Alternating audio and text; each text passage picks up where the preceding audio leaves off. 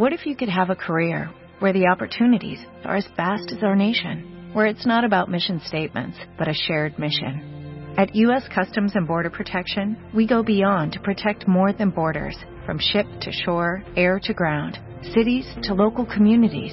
CBP agents and officers are keeping people safe. Join U.S. Customs and Border Protection and go beyond for something far greater than yourself.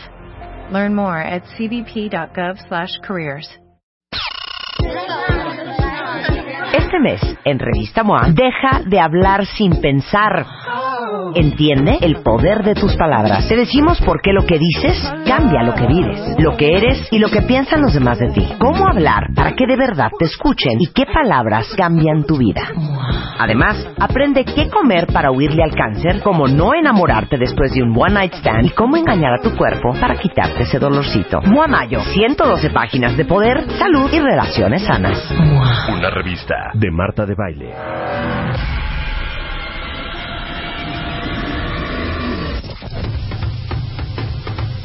And gentlemen, boys and girls, are you ready? The time has come. Más especialistas, W Radio. Más temas, música, amor, salud, ciencia. De baile. W. W Radio 96.9. Marta de Baile. En W. Lunes a viernes. De 10 a 1. Estamos. ¿Dónde estés? ¡Ay! Son 18 de la mañana en W Radio. Buenos días, cuentavientes. ¿Cómo amaneció la vida? ¿Qué me comentan? ¿Qué me dicen? ¿Cómo se sienten?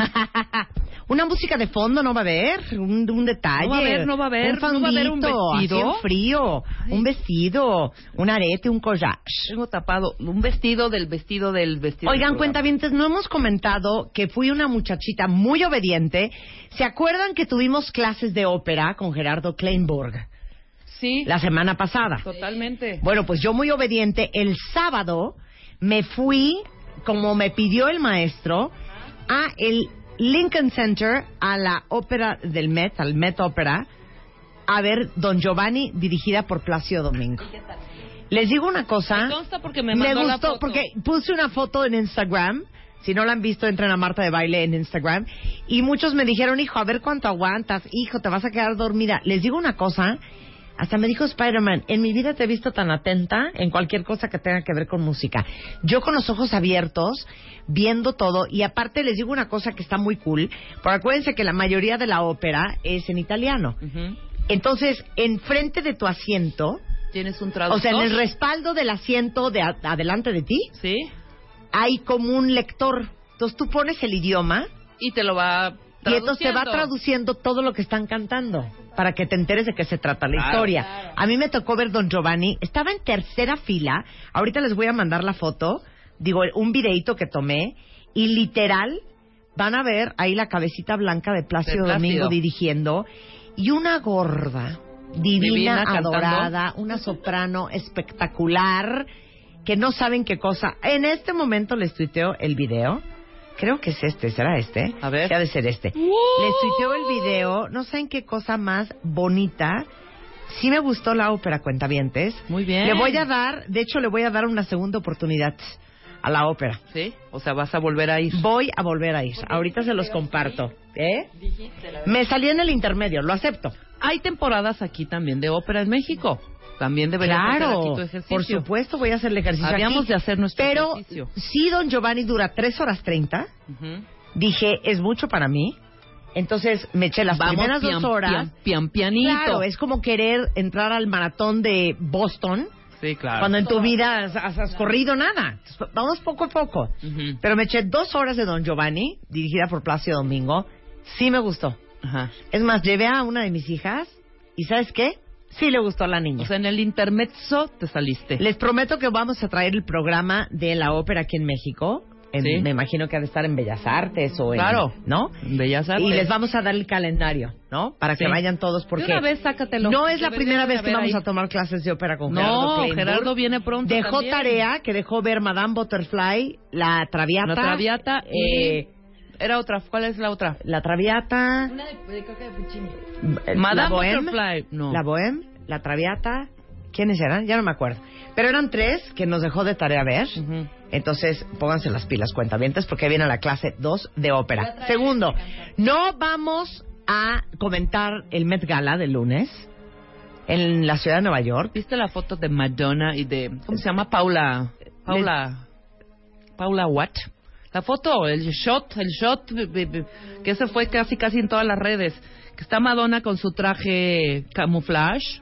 Les digo una cosa, ¿vieron a Madonna en el Met Gala? Ay, a mí me vestido de mosquino. Es broma. No, a mí me gustó. Es broma. ¿Por qué? ¿Qué A tiene? ver, fue el reír del Met Gala. Nadie ¿Sí? dio crédito como fue vestida. No la soporto.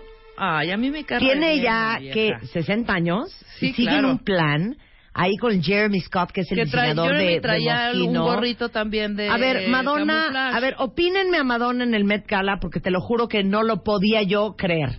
A mí sí me Aparte gustó. les digo una cosa que no me gustó de este Met Gala. El Met Gala es la gala que hace el Museo Metropolitano de Nueva York para recaudar fondos. Exacto. Y básicamente es una gala que inaugura la exposición de, eh, digamos que, la exhibición del diseñador, del arte, de lo que sea que van a promover ese año. Exacto. Este año fue en honor a Rei Kabaku- Kawakubo.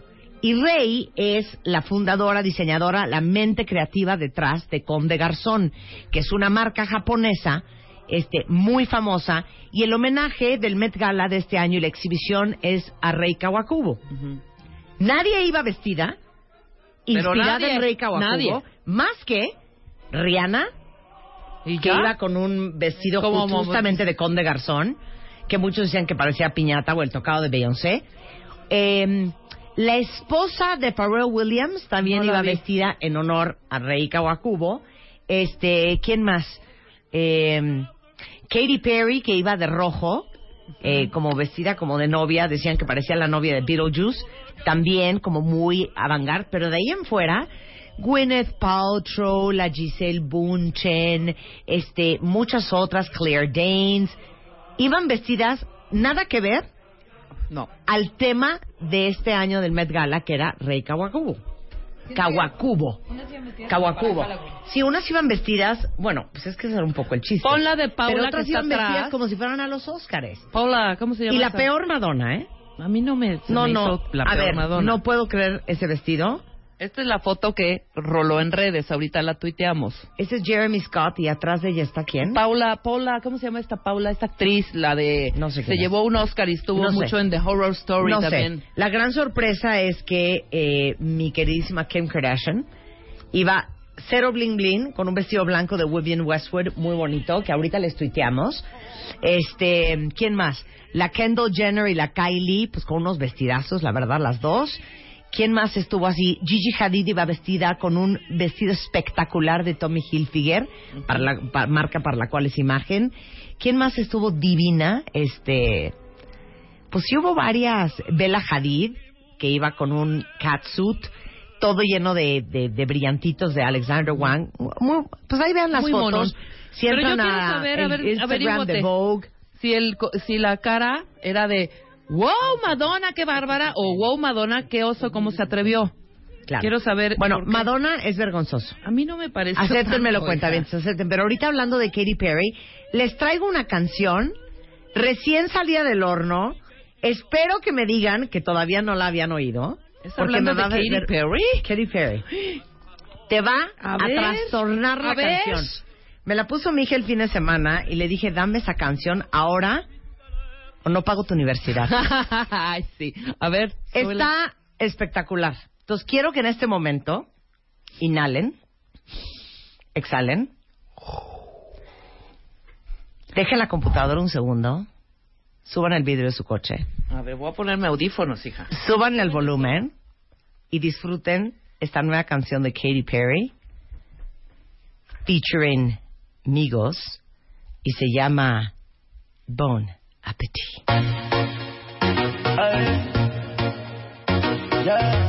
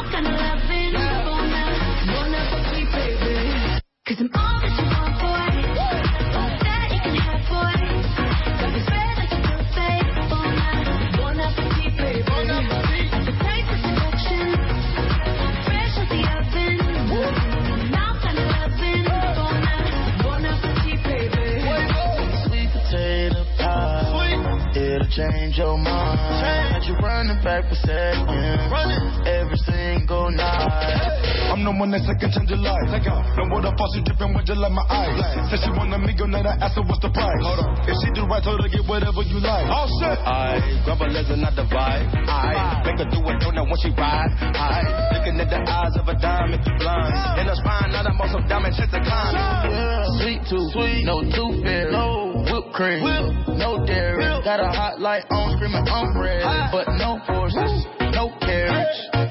Go ahead.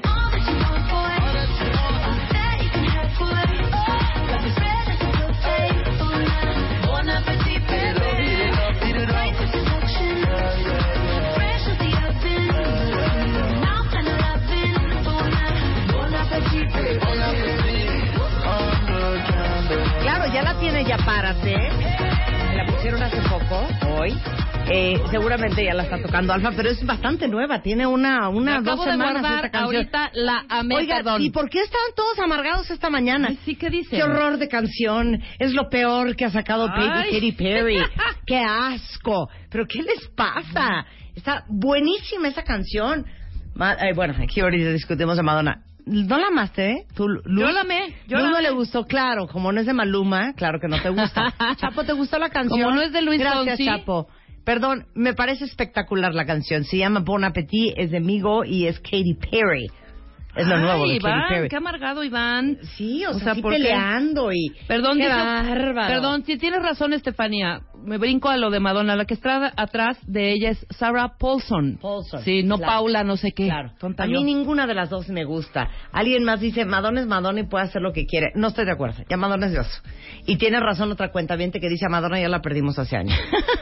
Tiene No muy mal gusto siempre Madonna para es Madonna. vestirse. O sea, no, si quiere hacer la... Muy cool. La soy controvertida, la Pero, de... no pero me es que ella, a hacer lo que es sea. no, pero es que ella siempre fue así. ¿Qué les pasa? No. La gente no cambia. Esa es su esencia. Lo que pasa es que yo sí creo que hay edad para todo. Pues sí, hombre, pero no trae, pero por lo es un es un camuflaje muy discreto además, ¿eh? Es horrendo su vestido. Por eso. Es horrendo su arreglo. Trae- Con su cantimplora. Trae la Sacando la cantimplora. lengua, carcajeándose. No, muy mal Madonna. No, no, no. No, no, no, no. Ya, Oye, ridícula. La juventud se lleva en el Ridícula. corazón, Marta. Ridícula, Rebeca. Ridícula. No Ridícula. me toquen a mi Madonna. Claro. ¿Eh? Que la, que la ma- Muy bien. Patty Tom dice, no peles, Marta, es buenísima esa Es canción. una de muy buena rola. Pónmela de fondo, hijo. Sí. quiero la- la Aparte quiero está como muy cool, muy nice. Dice. God, la rola de Katy Perry. Ridículo, si no fuera Madonna, de ella se esperan estas cosas. No me gusta, no me gustó, sorry, no sé si la canción o Madonna. O Madonna. Pero la canción me parece buenísima. La- ¿Saben a quién me muy recuerda? buena joyita. Tipo la de Slave, de, la de Slave to Love de, de Britney Spears, Sí, ¿no? exactamente, un poco. Ese, ese como, ese como beat, pero me parece... Como el chin, chin, vean chin, qué buen beat trae de fondo esta chava. Y el video. Súbele, ¿no? Chapo. Bueno. Bueno, les digo una cosa, en un mes la van a amar. Es de las canciones que a lo mejor Que hay que darle un uno par tiene de que escucharla varias veces para empezarla a amar. Bueno, qué bueno, qué bueno a todos los que le gustó la canción de Sí, Katy exacto. Perry, Bon Appetit. A mí me fascinó A mí y también muy me bien gustó, Katy muy Perry. bien, Camila, Oigan, muy bien, por Camila. cierto, hablando, ¿qué? Cami te la dio, ¿no? Está en el top 15 del, del top 100 de Billboard, ¿no? Claro. Ok, oigan, hablando de música, resulta ser que les tengo una alegría. El 18 de mayo viene Sting a la Ciudad de México. Y va a estar en el Auditorio Nacional, aquí en el DF, a las 8 en punto de la noche. Entonces tengo seis pases dobles para... ¿Por qué pones la canción más aburrida de Sting? A ver, ¿cuál pusiste? Oye la que puso. Súbele. La de Shape of My Heart, ¿no? ¿Así se llama? Sí. ¿Qué te pasa? O sea, esta canción de Sting, cero. Sí, pon la de... No, pon la de, ¿cómo se llama? No, no, no. Sí, sí, sí, pon la de Seven Days. ¿Cómo se llama? ¿Cómo se Seven llama? Days en algo, no sé qué. Ah, Exacto. Es una preciosidad, Esa hombre. Es una Súbale, súbale. Así dan ganas de ir a ver a Sting, hija. Claro, es más, sáquense la botellita de tequila, güey. No más que joya.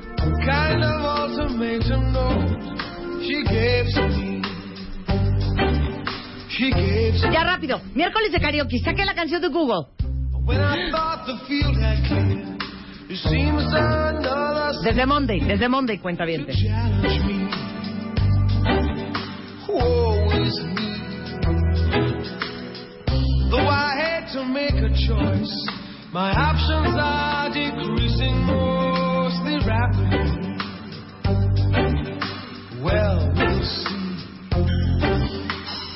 I don't think she bluffed this time. I really have to make Ok, ahí va, ¿eh? Ahí va. ¿Están listos? Sí. Va. It's him or me. Monday, I could wait till Tuesday Wednesday would be fine. Thursday's on my mind. Friday, give me time. Saturday could wait. But Sunday be too late. ¿Quién quiere boletos para Sting? Pero hay Tengo- que preguntar algo. Sí, oh, ahí va, no, tenemos todo preparado. Tenemos seis pases dobles para ver a Sting el 18 de mayo a las 8 de la noche en la Auditorio Nacional. Aquí en la Ciudad de México juegan todos los que estén dispuestos a venir el 18 aquí al DF a ver a Sting en concierto. Entonces, yo les voy a soltar ahorita un de baile track que trae tres canciones de Sting. El primero que me mande el nombre de esas tres canciones al mail radio arroba martadebaile.com los seis primeros que manden esas tres canciones en este mail con su ID de cuenta van a ver Sting el 18 en la Ciudad de México. Estos son los de Baile Tracks. IQ is no problem here. We won't be playing Scrabble for. Estos son los de Baile Tracks. Ahí están. Los seis primeros que me manden rápido al mail radio arroba martadebaile.com con su ID de cuenta cuáles eran esas tres canciones. Con mucho gusto los invitamos a ver a Sting este próximo 18 de mayo aquí en el Auditorio Nacional. Hablando de alegrías y de eventos y de jajarajaja, todos los que tienen hijos les tengo una muy bonita noticia. Resulta ser que Kitsania hizo una alianza con Liverpool y todos los que tengan hijos que morirían por llevarlos a Kitsania es muy sencillo. Fíjense lo que van a tener que hacer. Tienen que llamarnos al teléfono en cabina ahorita, que es el 51668-900, y decir cómo festejaron este Día del Niño este, con sus hijos. Eh, y van a poder ganar un pase cuádruple para dos niños y dos adultos en Kitsania, en Santa Fe, o el Kitsania de Cuicuilco, aquí en la Ciudad de México.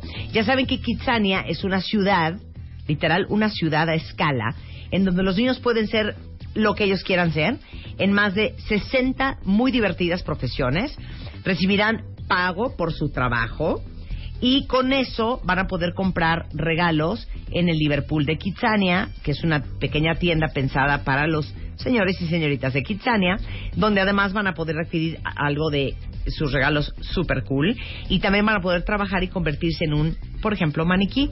Tendrán un día lleno de diversión, lleno de aprendizaje, la van a pasar bomba en Kitsania. Y esto es una promoción de Kitsania en colaboración con Liverpool. Entonces llámenos al 51668900 y díganos cómo festejaron el Día del Niño con Liverpool y van a poder ganar este pase cuádruple para dos niños y dos adultos para Kitsania, ya sea o Santa Fe o Kitsania Cuicuilco. Regresando del corte nos ponemos a trabajar, viene Aura Medina, vamos a hablar del síndrome del quejumbroso. Cómo dejar de quejarse y de culpar a los demás de todo lo que te pasa y todo lo que no te pasa. Vamos a hablar de cómo hacerle para que tu hijo quiera leer. Y viene Dilberto Peña, nuestro neuropsiquiatra, y vamos a hablar de unas nuevas opciones comillas, comillas, contra la depresión. ¿Cuáles son mitos y realidades? Por ejemplo, que dicen que la marihuana aliviana la depresión. ¿Será cierto o no? De eso vamos a hablar regresando con el doctor Gilberto Peña. No se vayan, ya volvemos. Este mes, en Revista MOA, deja de hablar sin pensar.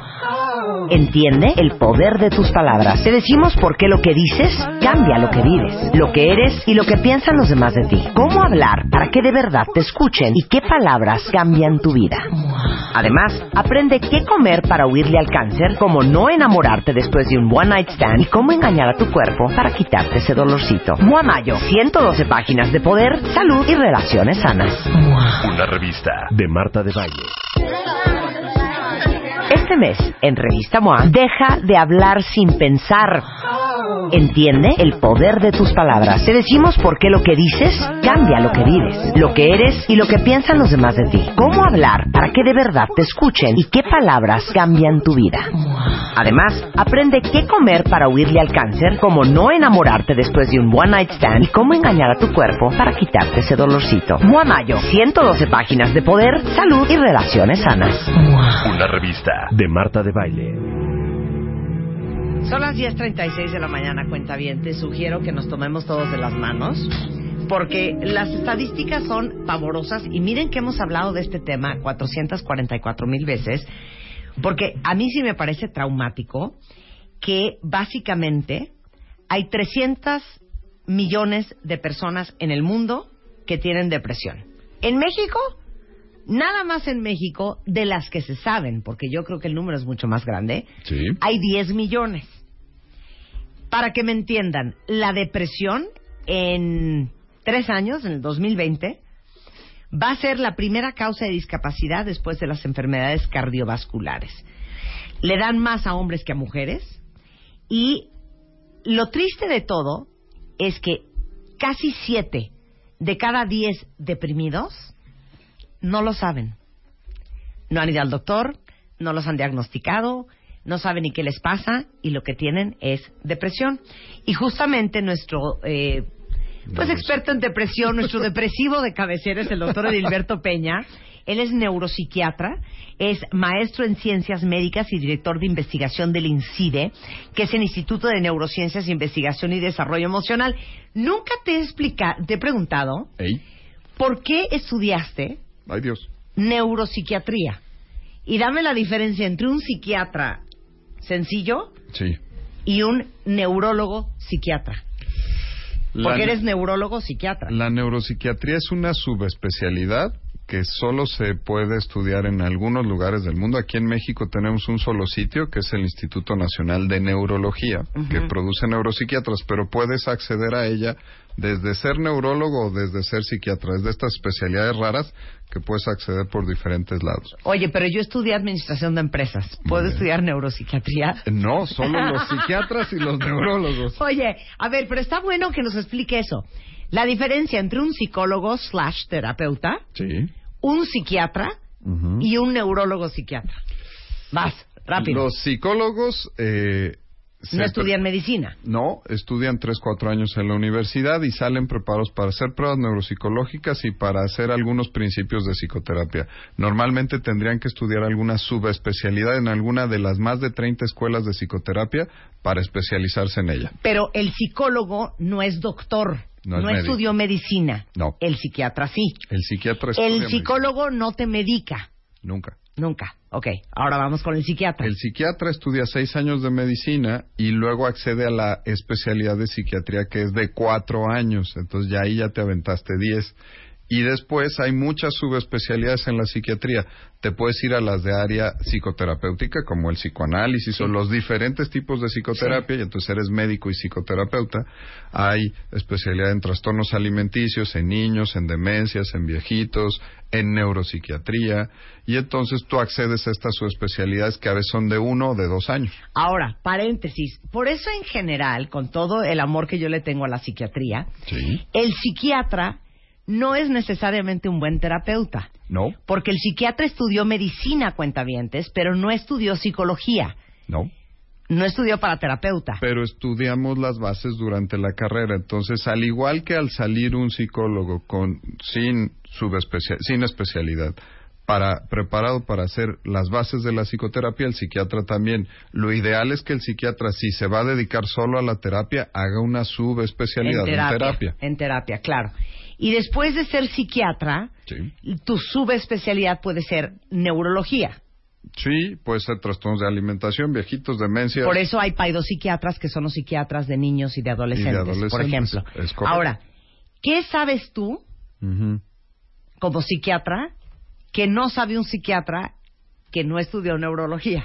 nos especializamos más en las áreas neurológicas que afectan la conducta. Entonces, por ejemplo, los Parkinson que hacen depresión, las epilepsias que hacen trastornos de la conducta, las, eh, los enfermos de Alzheimer que también empiezan a tener alucinaciones, algunas enfermedades, eh, embolias que tienen cambios drásticos en la manera de ser. Esas son mis super especialidades, que es lo que mejor hago. Pero, pues en el camino me he especializado más en depresión y en otros tratamientos que hemos hablado aquí, que son dispositivos y tratamientos que te pones en la cabeza, cosas médicas, dispositivos médicos que sirven para tratar enfermedades mentales. Ok, ya entendieron toda la diferencia entre psicólogo, psiquiatra, neurólogo, psiquiatra o psiquiatra con alguna otra especialidad. Espero no haberlos revuelto. No, más. no, no, muy bien. Ahora, hoy vamos a hablar de la depresión Sí, porque los métodos tradicionales para tratar la depresión sí. son los chochos. Son terapia, chochos y dispositivos médicos. Ok, dame la lista. Terapias, les decía, hay más de 30 escuelas de psicoterapia. No todas las terapias sirven para todos los padecimientos. Entonces, si hablamos de depresión, la racional emotiva, la humanista, la terapia cognitivo-conductual, un psicoanálisis como tal nos sirve para sacarme en la, Sí. en la crisis de un Sí. estado depresivo. Luego están los medicamentos, que tendría que decirte que hay más de 30 o 40 ofertas de diferentes fármacos antidepresivos en el mercado. Y luego los dispositivos médicos. Espérate, los fármacos son los que te dan para arriba, los que te estabilizan el estado de ánimo, los que, ¿cómo son? Son, solo estoy hablando de familia antidepresivos. Los o sea, que los que te suben serotonina, dopamina. y noradrenalina, Y estás noradrenalina. hecha. Son las tres aminas que tienen que ver con la depresión. Entonces, te van a dar un medicamento que trabaje en tus niveles de serotonina, en tus niveles de dopamina o en tus niveles de noradrenalina. Es correcto. Dependiendo de cómo es tu depresión. Sí, y luego están los dispositivos médicos que si los pueden buscar por ahí en internet, es muy interesante ahí que se pongan a ver. Están los estimuladores del nervio vago, los estimuladores magnéticos transcraneales, estimuladores cerebrales profundos, estimuladores de corriente directa, hay eh, la terapia electroconvulsiva, hay cuatro, cinco, seis dispositivos médicos que están disponibles para tratar depresiones resistentes Ajá. que ahí están. Si quieren echarle una leída, es muy buen clavado teórico, que se echen un clavadito y sirven para muchos pacientes. Oye, dice aquí una cuenta o sea, pero no van a explicar cómo es la depresión. Si tienes toda la razón, dimos por hecho que todo el mundo ya se sabía lo que era la depresión. Sí, Vas. Voy así en, en 30 segundos. La depresión tiene dos componentes básicos, que es la tristeza y la falta de sentir placer en las cosas que antes me lo producían. Esto cuando menos de más de dos semanas y que altere mi funcionalidad. Y sumado problemas en el apetito, todos estos para arriba o para abajo, apetito, energía, sueño y funciones del pensamiento. Puedo estar como más inquieto o puedo estar como más apagado en el pensamiento, me voy a ideas de culpa, ideas trascendentales, ideas de muerte, ideas suicidas. Ese es el componente de la depresión. Más de dos semanas. Más de dos semanas. Si estoy deprimido porque perdió la América anoche, no es depresión. Claro. Oye, que se murió mi perro. No, pues eso es normal, que es, estés triste. es duelo. Pero cuando, sin ninguna razón aparente, cuando te volteas y dices, ¿qué tengo? Es tristeza. No estoy bien. O sea, ya llevo tiempo como de malas, como irritable, eh, apática, me da una flojera ir a cenar a casa de mi amiga que me encantaba y me divertía. Ya tengo flojera de salir. No tengo ganas de hacer ejercicio. O sea, cuando estás ahora sí que desganado. Muy bien, lo, lo definiste perfecto, te Y digo. que dices, es que no sé qué tengo. Y entonces te dice tu amiga, ¿pero qué será? ¿No será que estás triste por lo de tu jefe? No, güey, te juro que no. ¿Y no será que estás triste porque extrañas a Roberto que se fue a, trabajar a los Estados Unidos? no, no, no, no sé, pero no estoy bien. Ese no estoy bien, ese no me siento bien, ese tengo flojera de todo, eso no tengo ganas de nada, eso estoy de malas por todo, eso estoy poco inspirada, motivada, hueva todo. Eso es depresión, cuentavientes. Hay dos frases que puedes echar a perder un deprimido y que te puede aventar una cazuela, que es, eh, pero ¿qué te pasa si tú tienes todo para ser feliz? Entonces ahí te van a dar con Eso, la cazuela. inventarte la madre es lo mismo. Y la otra es, échale ganitas. Si le echas ganitas, si le pudiera echar ganitas, no estaríamos hablando de esto. Entonces, esa es la definición de depresión, pero el twist que queríamos darle hoy al programa es hablar de todas estas cosas que de repente te aparecen en tu Facebook, en tu muro, en Twitter, y que como ya pues, la Academia de Psiquiatría de Estados Unidos, Med, Med News, todos, tienen- Huffington Post, todos sacan noticias acerca de trastornos mentales. Entonces la gente se revuelve, llegan al consultorio y me dicen, oye doc, es que de repente leí que la cámara hiperbárica era una cosa maravillosa para depresión y ya saqué mi cita para la siguiente semana. Y yo, espérame compadre, o sea, ahora la información médica está tan a la mano de la gente que muchas veces un buen rato de la consulta nos la tenemos que ir en platicar qué sitios son adecuados, qué información es buena, qué información es mala y nosotros ya muchas veces somos los que damos las recomendaciones, pero los pacientes ya vienen con las opciones. Entonces, Claro. quería platicar un poquito acerca de qué opciones se van a andar encontrando ahí en las redes sociales, qué cosa vale la pena, qué cosa no vale la pena, para que puedan tomar buenas decisiones. A ver, empecemos con la terapia de oxígeno hiperbárico. Sí, sí, sí. Fíjate, es una terapia que se debutó para todos aquellos que hacían mal de montaña o que también hacían un problema en el buceo, que subían demasiado rápido y había eh, esferas de oxígeno que se metían dentro de la sangre y te podían producir un infarto o una embolia. Para eso se inventó. Cuando tú te metes a la cámara hiperbárica, recibes oxígeno al 100%. Para que se den una idea, cuando tú te pones las puntitas de oxígeno en el hospital porque te está faltando aire, entonces ahí estás recibiendo entre el 70, 80, 90% de oxígeno. En la cámara hiperbárica, durante todo el tiempo que estás ahí, recibes 100% de oxígeno. Y de ahí se hizo el boom que sirve para un chorro de cosas. Si se van, si lo googlean y machenlo con la enfermedad que ustedes tengan o que tengan sus familias, van a encontrar que algo se ha escrito en la cámara No, hiperbárica. para fines estéticos. Bueno, Abel de la Peña mete a sus pacientes recién operadas de liposucción o de cualquier operación de cirugía plástica a la cámara hiperbárica. Claro, el tema es que ahí recibes una gran cantidad de oxigenación. Puede que te sirva para pegar nuevos tejidos que estás operando y en lo que ha demostrado, eh, además de estas enfermedades para lo que se inventaron, que funcionan es, por ejemplo, para el pie diabético, todos aquellos que tienen el pie ya muy mal, se los quieren amputar y que no llega bien el oxígeno, funciona muy bien. Todo esto que hace Abel de la Peña pero ya de repente te encuentras que sirve para el asma, que sirve para la fibromialgia, que sirve para la depresión, que sirve para el Alzheimer, porque, ah, bueno, si oxigeno mejora el cerebro, entonces se me van a mejorar las ideas. Y la realidad es que no, lo- me lo he encontrado hasta para el déficit de atención. O sea, no eres fan, lo que estás diciendo es, si alguien le sugiere cámara hiperbárica para su depresión, No. No está demostrado científicamente. Aquí probablemente hay que hablar de cómo logramos las demostraciones científicas los en medicina, aquí lo hablaré en psiquiatría, pero sirve para todo.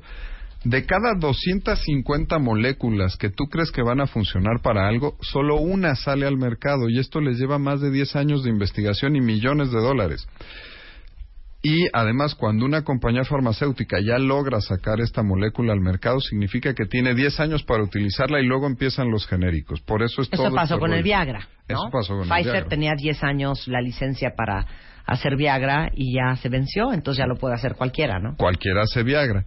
Entonces, para que se den una idea de todo el proceso de investigación, muchas de estas cosas de las que estamos hablando hoy son cosas de acceso muy facilito. Exacto. Vamos a hablar de omega 3, vamos a hablar de ácido fólico. Entonces, imagínense que un laboratorio quiere empezar a hacer investigación, todo el proceso este de 10 años para lograr una aprobación para depresión, con el ácido fólico que lo puede producir cualquier persona en el garage de su casa y cuesta 10 pesos el botecito. Entonces la inversión no sale y por eso muchas de estas cosas que vamos a estar platicando el día de hoy no vamos a encontrar toda la evidencia científica robusta. ¿Por qué? Porque nadie va a invertir en eso, ¿no? Entonces, estaremos hablando mucho de estudios chiquitos y se van a encontrar a lo mejor en las redes sociales de experiencias personales o se encuentran en los blogs que dicen, bueno, pues yo abandoné mi quimioterapia y me dediqué al, al agua alcalina y entonces salí adelante de mi cáncer. Pero estamos hablando de un caso de una sola persona. Entonces, muchas de estas cosas se las encuentran en redes sociales y hay que hablar de esto. Ahorita hablábamos de cámara hiperbárica. Hay una que puede ser la joya de la corona en la depresión y en la, en la psiquiatría en los siguientes años, que es algo que se llama ketamina. Es un anestésico que se utilizaba al principio para cirugías en humanos y que te daba trastornos disociativos. Despertabas y sentías que habías estado despierto y que habías soñado cosas angustiantes, era bastante feíto. Se siguió utilizando en anestesia para veterinaria, para animales, y hace algunos años lo empezaron a utilizar como droga los chavos y le dicen Special K, que... Sí, claro, ¿Cómo? anestesia de gato. Eh, muy bien, Marta, estás hecha. Estoy Estás muy hecha. Marta, en estás todo. hecha. Las redes sociales la tienen muy bien informada. Hay que saber a little bit about. Muy bien. Es anestesia de gato, el es, special K. es el Special K y lo utilizan para producirte estos estados disociativos. Imagínense que estás en esta cosa disociativa, que estás adentro de tu cuerpo, pero afuera, en una fiesta con música electrónica, muchas luces y baile que baile, Ujú. pues te la pasas discretamente mejor. Para eso utilizan el Special K. Empezaron a ver que muchas personas que utilizaban ketamina, de repente, si tenían ideaciones suicidas y depresiones muy graves, mejoraban dramáticamente de un día para el otro empezaron a investigar. Resulta que la ketamina, ahora que, que siempre entre Eduardo Calixto y yo andamos aquí hablando de los neuroquímicos de la cabezota, la ketamina te modula y te regula uno de los más malos en el cerebro, que es el glutamato. Y al mejorarte esta transmisión glutamatérgica, te mejora la depresión, pero de un día para el otro. La ketamina es solo de administración intravenosa. Entonces el problema que se tiene, que se tenía, es que, pues bueno, tienes que ir al hospital cada semana para ponerte un suerito con ketamina para mejorarte la depresión, pues no es operativo. Actualmente ya están en investigación presentaciones de ketamina que se hacen como los sprays para las alergias en la nariz. Ajá. Entonces te das un disparo de, eh, no, te digo Ajá. que tú ya podrías estudiar medicina seis años y cuatro de especialidad. Y te podrías dar un disparo de ketamina en las depresiones más resistentes una vez a la semana. Próximamente, yo creo dos, máximo tres años, estaremos viendo derivados de ketamina en el mercado para utilizarse ya. Pero, por ejemplo, ¿Y eso crees que va a funcionar? sí, sí, sí, Porque, por ejemplo, para los que padecemos de migraña, hay una presentación del Inigran sí. que viene justamente en un disparador que va a la nariz y que me imagino llega directo al cerebro para que se te quite la migraña en 15 minutos en vez de en una hora. Y en los años por venir te vas a encontrar cosas todavía más novedosas en temas de migraña con cosas que se llaman anticuerpos monoclonales, que es como la siguiente generación de medicamentos. Pero, tema bueno, tema malo. Eh, mucha gente llega al consultorio diciendo, Doc, ya investigué, no me mejoro de la depresión, quiero que me inyectes ketamina. Ya la compré, fui, soborné a un veterinario y aquí te traigo las ampolletas, ¿no? Entonces, a ver, pues espérame tantito. Eh, es un poquito el espíritu de hablar de esto, porque de Sí, repente la totalmente, gente se acelera y ya te llega con eso. Me he encontrado con colegas médicos que están aplicando ketamina cuando todavía no está la aprobación por parte de las instancias regulatorias. Entonces, sí, el consejo aquí para la gente suena muy promisorio, les decía que puede ser una joya de la corona, pero pues hasta que las instancias regulatorias y la Secretaría de Salud y la ley y la FDA nos diga que ya lo podemos utilizar, ¿no? Claro. Entonces, Entonces, este es un muy buen ejemplo. Ujú. Aguas. Hay que mencionar una cosa, hablando de cosas regulatorias, hablábamos de que hay como 40 antidepresivos diferentes en el mercado, más sus diferentes genéricos. En los siguientes años ya no van a haber más antidepresivos. La FDA de repente dijo, ¿saben qué? Ya tenemos cubiertos todos los que trabajan en serotonina, noradrenalina y dopamina. Si no me demuestras un mecanismo de acción diferente o una ventaja terapéutica como esto que es intranasal, por ejemplo, ya no te voy a aprobar. Entonces se cerró ya el mercado para nuevos antidepresivos. Por eso también es que se van a encontrar con informaciones de nuevos mecanismos antidepresivos. Le- les platico, hay un antiparkinsónico que hace un par de años, una medicina para controlar el temblor y la rigidez en el Parkinson, ya logró aprobación como antidepresivo. Ya lo podemos utilizar. Oye, otro antidepresivo, ya me da pena decir porque va a decir esta. ¿Está loca? Esta estudia todos los días, ¿o qué? Que el Wellbutrin, Sí. que ahora se usa para dejar de fumar. ¿Cuál es eso? ¿Pero qué es el Wellbutrin? El Wellbutrin es anfebutamona. Está, está hecha, Marta. Yo creo ¿Y que para va a qué re- sirve? Va a recibir un jugoso contrato. ¿Qué inhibe? Pero el Wellbutrin es un mejorador de la dopamina en el cerebro. Ajá. La dopamina es la sustancia de la recompensa. Entonces, al mejorarte la sensación de recompensa, tienes menos necesidad por el tabaco, un poquito por el alcohol, y se ha probado también con la cocaína. Pero si hacen encuestas entre médicos generales o internistas, se van a encontrar que no saben que el Wellbutrin es un antidepresivo, pero saben perfectamente que es un medicamento para dejar de fumar, Claro. así como Marta, que lo tiene bien identificado. Claro, claro. O sea, claro, es así que fue primero el huevo o la gallina. Bueno, perdón. es que ya. Ya. Déjame. La lírica Muy bien. es un antidepresivo, No. pero que también se usa para la fibromialgia. Tiene aprobación, su primera aprobación es como anticonvulsivo Ah, para la epilepsia, luego se aprobó para inhibir la transmisión dolorosa en hernias de disco, ciática, fibromialgia y tiene otra aprobación para trastornos de ansiedad. No es un antidepresivo, pero puede servir para controlar la ansiedad.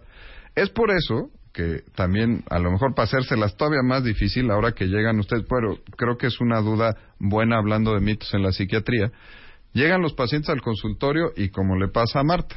Entonces, oye, yo creo que lo que tú necesitas es este medicamento y le puedo enviar un antipsicótico atípico, un antipsicótico de los más nuevitos, a alguien que tiene depresión.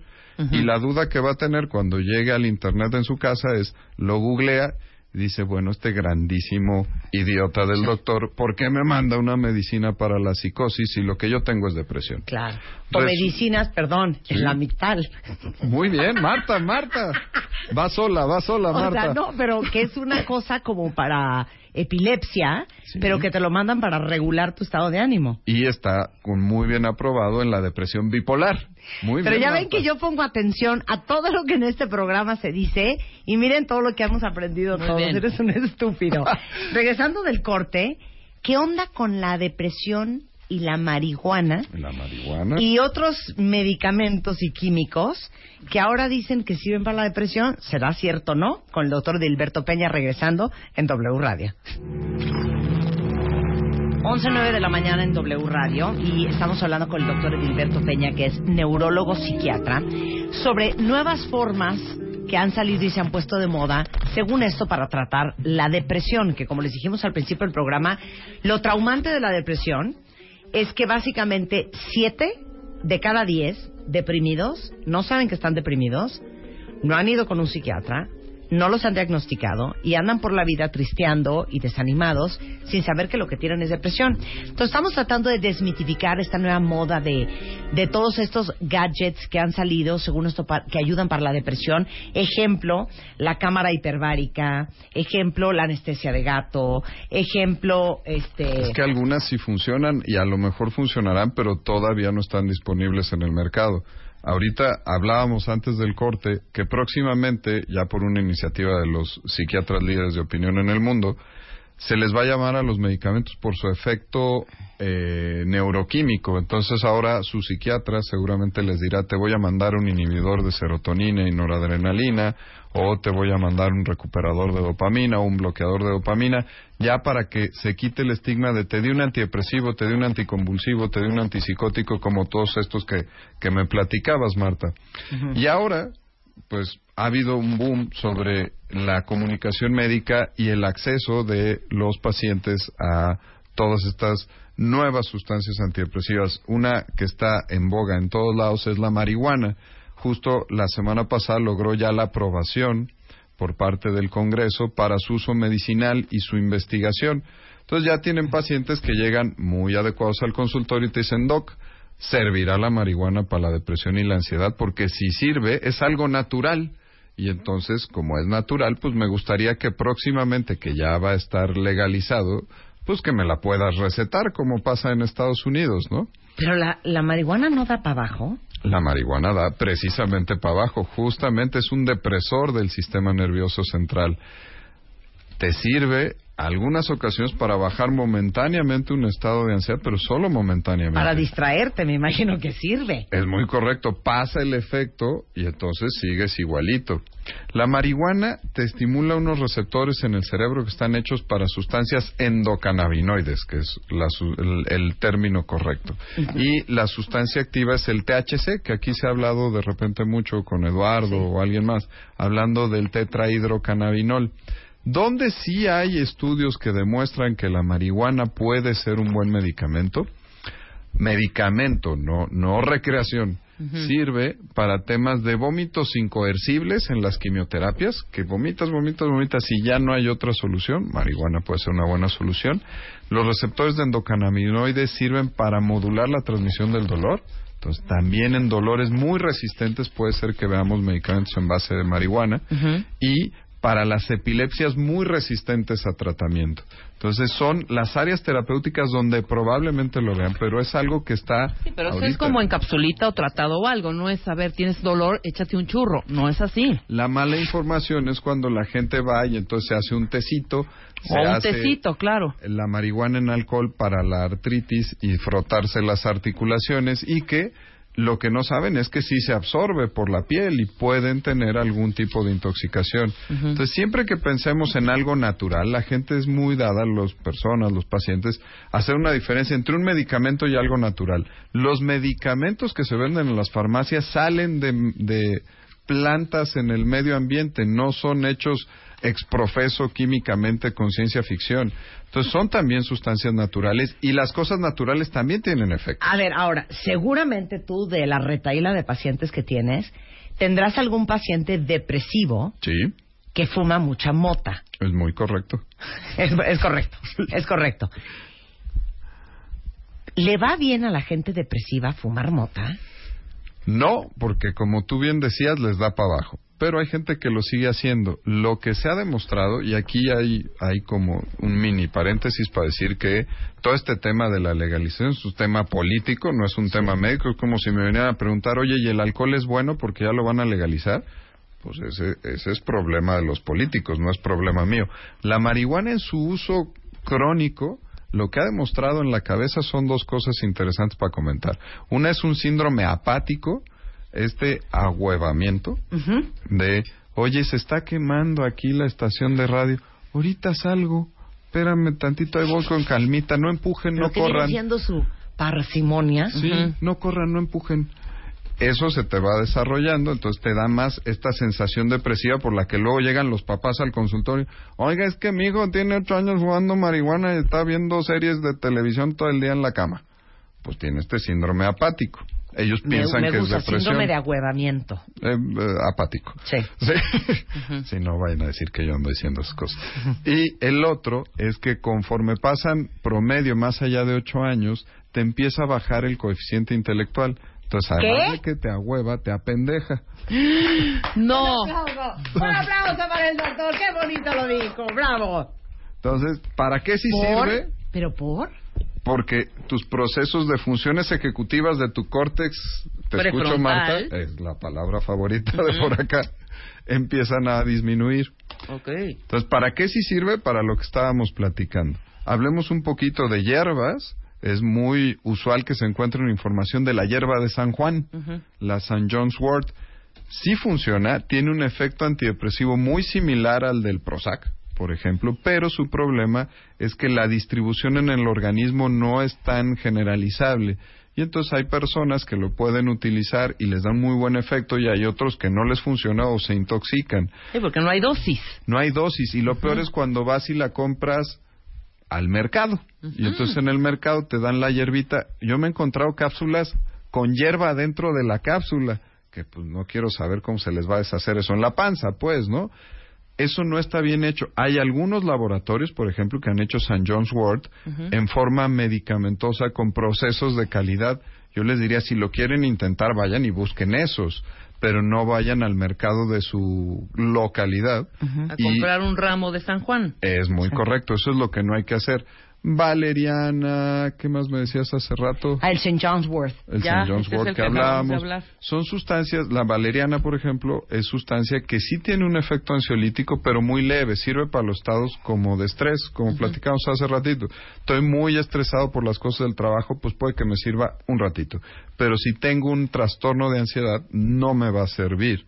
La melatonina tan llevada y traída para el tema de sueño, sí te sirve, pero a ciertas dosis después de varias semanas y para regularte tu ciclo sueño-vigilia. Si hoy tengo problema para dormir y digo, me voy a echar una melatonina porque lo leí en el Internet, pues solo es efecto placebo. Claro. Sí hay que aclarar que en temas mentales, temas de psiquiatría y de salud mental, el efecto placebo de una capsulita que tenga lo que tenga se acerca al 30%. Entonces, solo por el hecho de que me den algo que me dicen que sirve para algo, ya tiene un poder del 30%.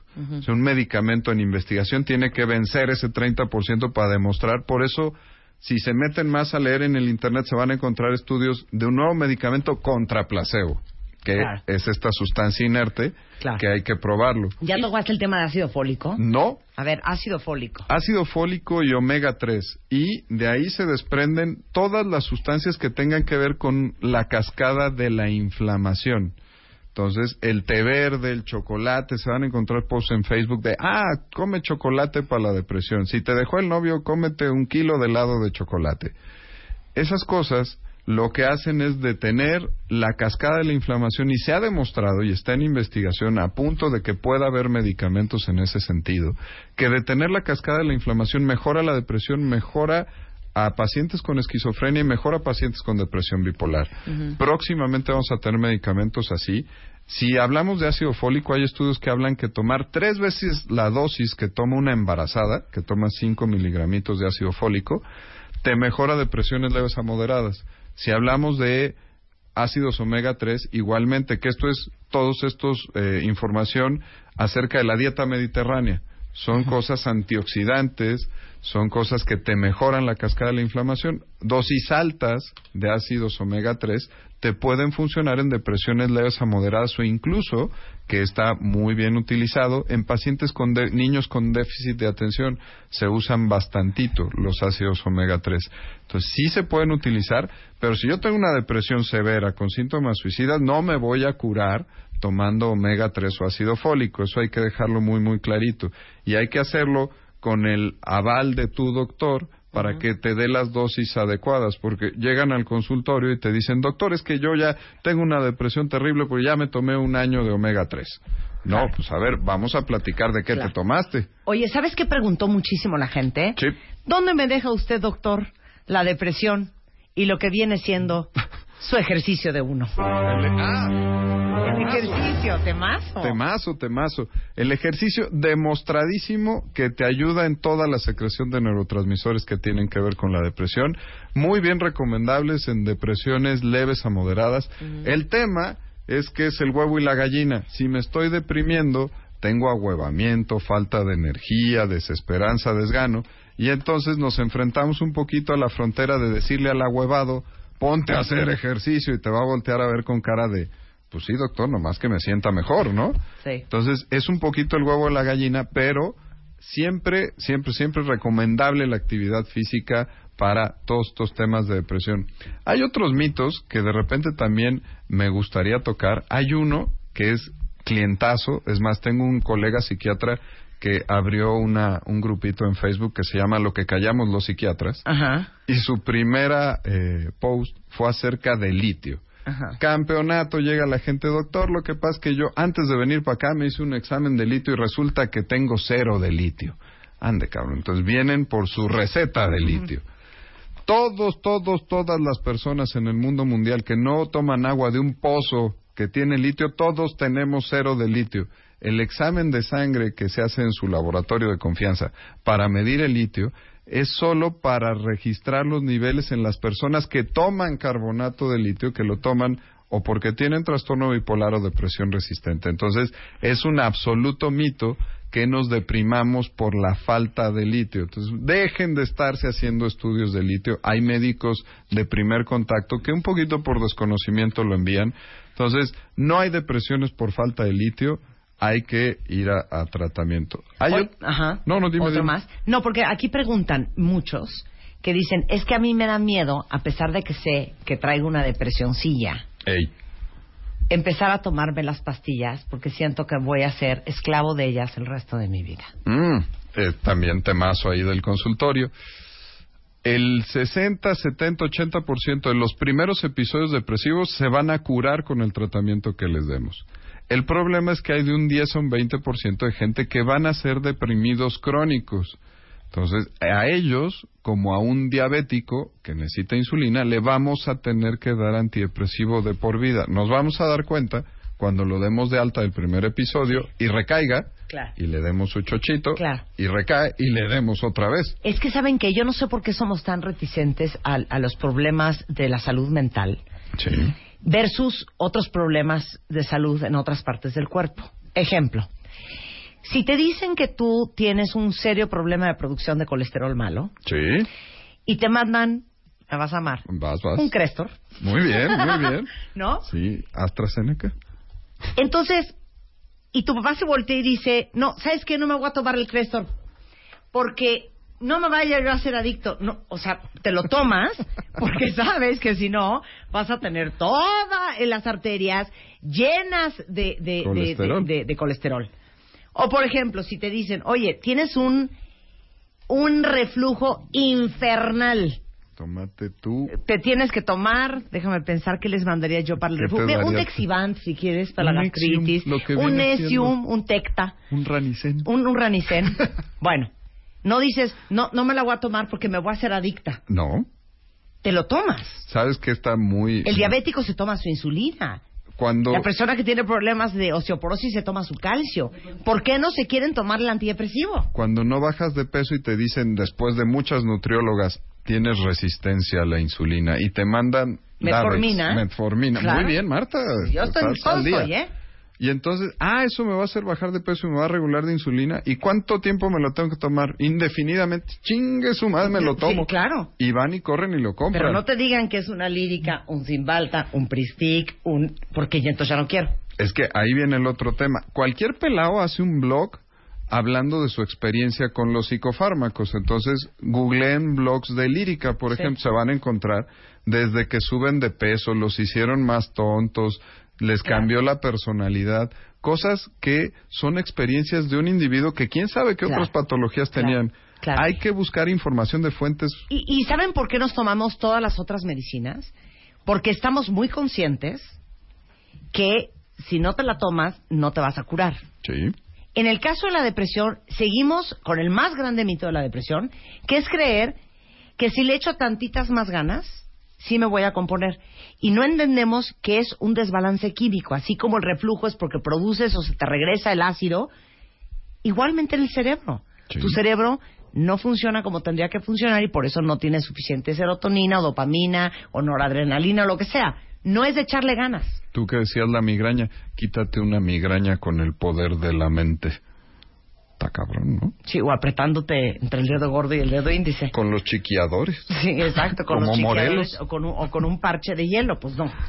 Oigan, el doctor Edilberto Peña, por si alguien ocupa, y todos los que dicen aquí, porque tocaron mucho el tema de la depresión en adolescentes, Sí. que cada vez hay más adolescentes deprimidos y hay más niños deprimidos, y por supuesto que los niños y los adolescentes también quien- tienen que ir al psiquiatra a ver Sí. qué es lo que tienen. Ahí está el caso Monterrey de hace algunos meses. Solo por dejar un hito, el niño que llegó a la escuela hizo su matanza. Claro. Y se habló mucho de depresión adolescente. Entonces, todos los, de- los niños, los ancianos, los adolescentes y los jovencitos, todos son seres humanos y todos pueden padecer enfermedades de los seres humanos. Se pueden deprimir. Claro, por supuesto. El doctor Edilberto Peña está aquí en la Ciudad de México, está justamente en el Instituto de Neurociencias, Investigación y Desarrollo Emocional, el INCIDE, es maestro en ciencias médicas y es neurólogo psiquiatra. Eh, lo encuentran en incidesaludmental.mx Sí. o en arroba incide México o en el 5666 5677. Creo Lo que lo dije pésimo. No, lo dijiste perfecto. 56 66 50. 5677. Muy bien, Marta. Me hice bolísimas. Sí, Gracias, Edilberto. Ya No. sabes que siempre me encanta platicar contigo. a la orden. Son las 11.26 de la mañana en W Radio. Le leen a sus hijos en la noche, saben leer en voz alta, saben leer un cuento y saben lo importante que es que un niño le guste leer desde que es bien chiquito. De eso vamos a hablar regresando, no se vayan. Este mes, en Revista MOA, deja de hablar sin pensar. Entiende el poder de tus palabras. Te decimos por qué lo que dices cambia lo que vives, lo que eres y lo que piensan los demás de ti. Cómo hablar para que de verdad te escuchen y qué palabras cambian tu vida. Además, aprende qué comer para huirle al cáncer, cómo no enamorarte después de un one night stand y cómo engañar a tu cuerpo para quitarte ese dolorcito. MOA Mayo, 112 páginas de poder, salud y relaciones sanas. Una revista de Marta de Baile. Este mes, en Revista MOA, deja de hablar sin pensar.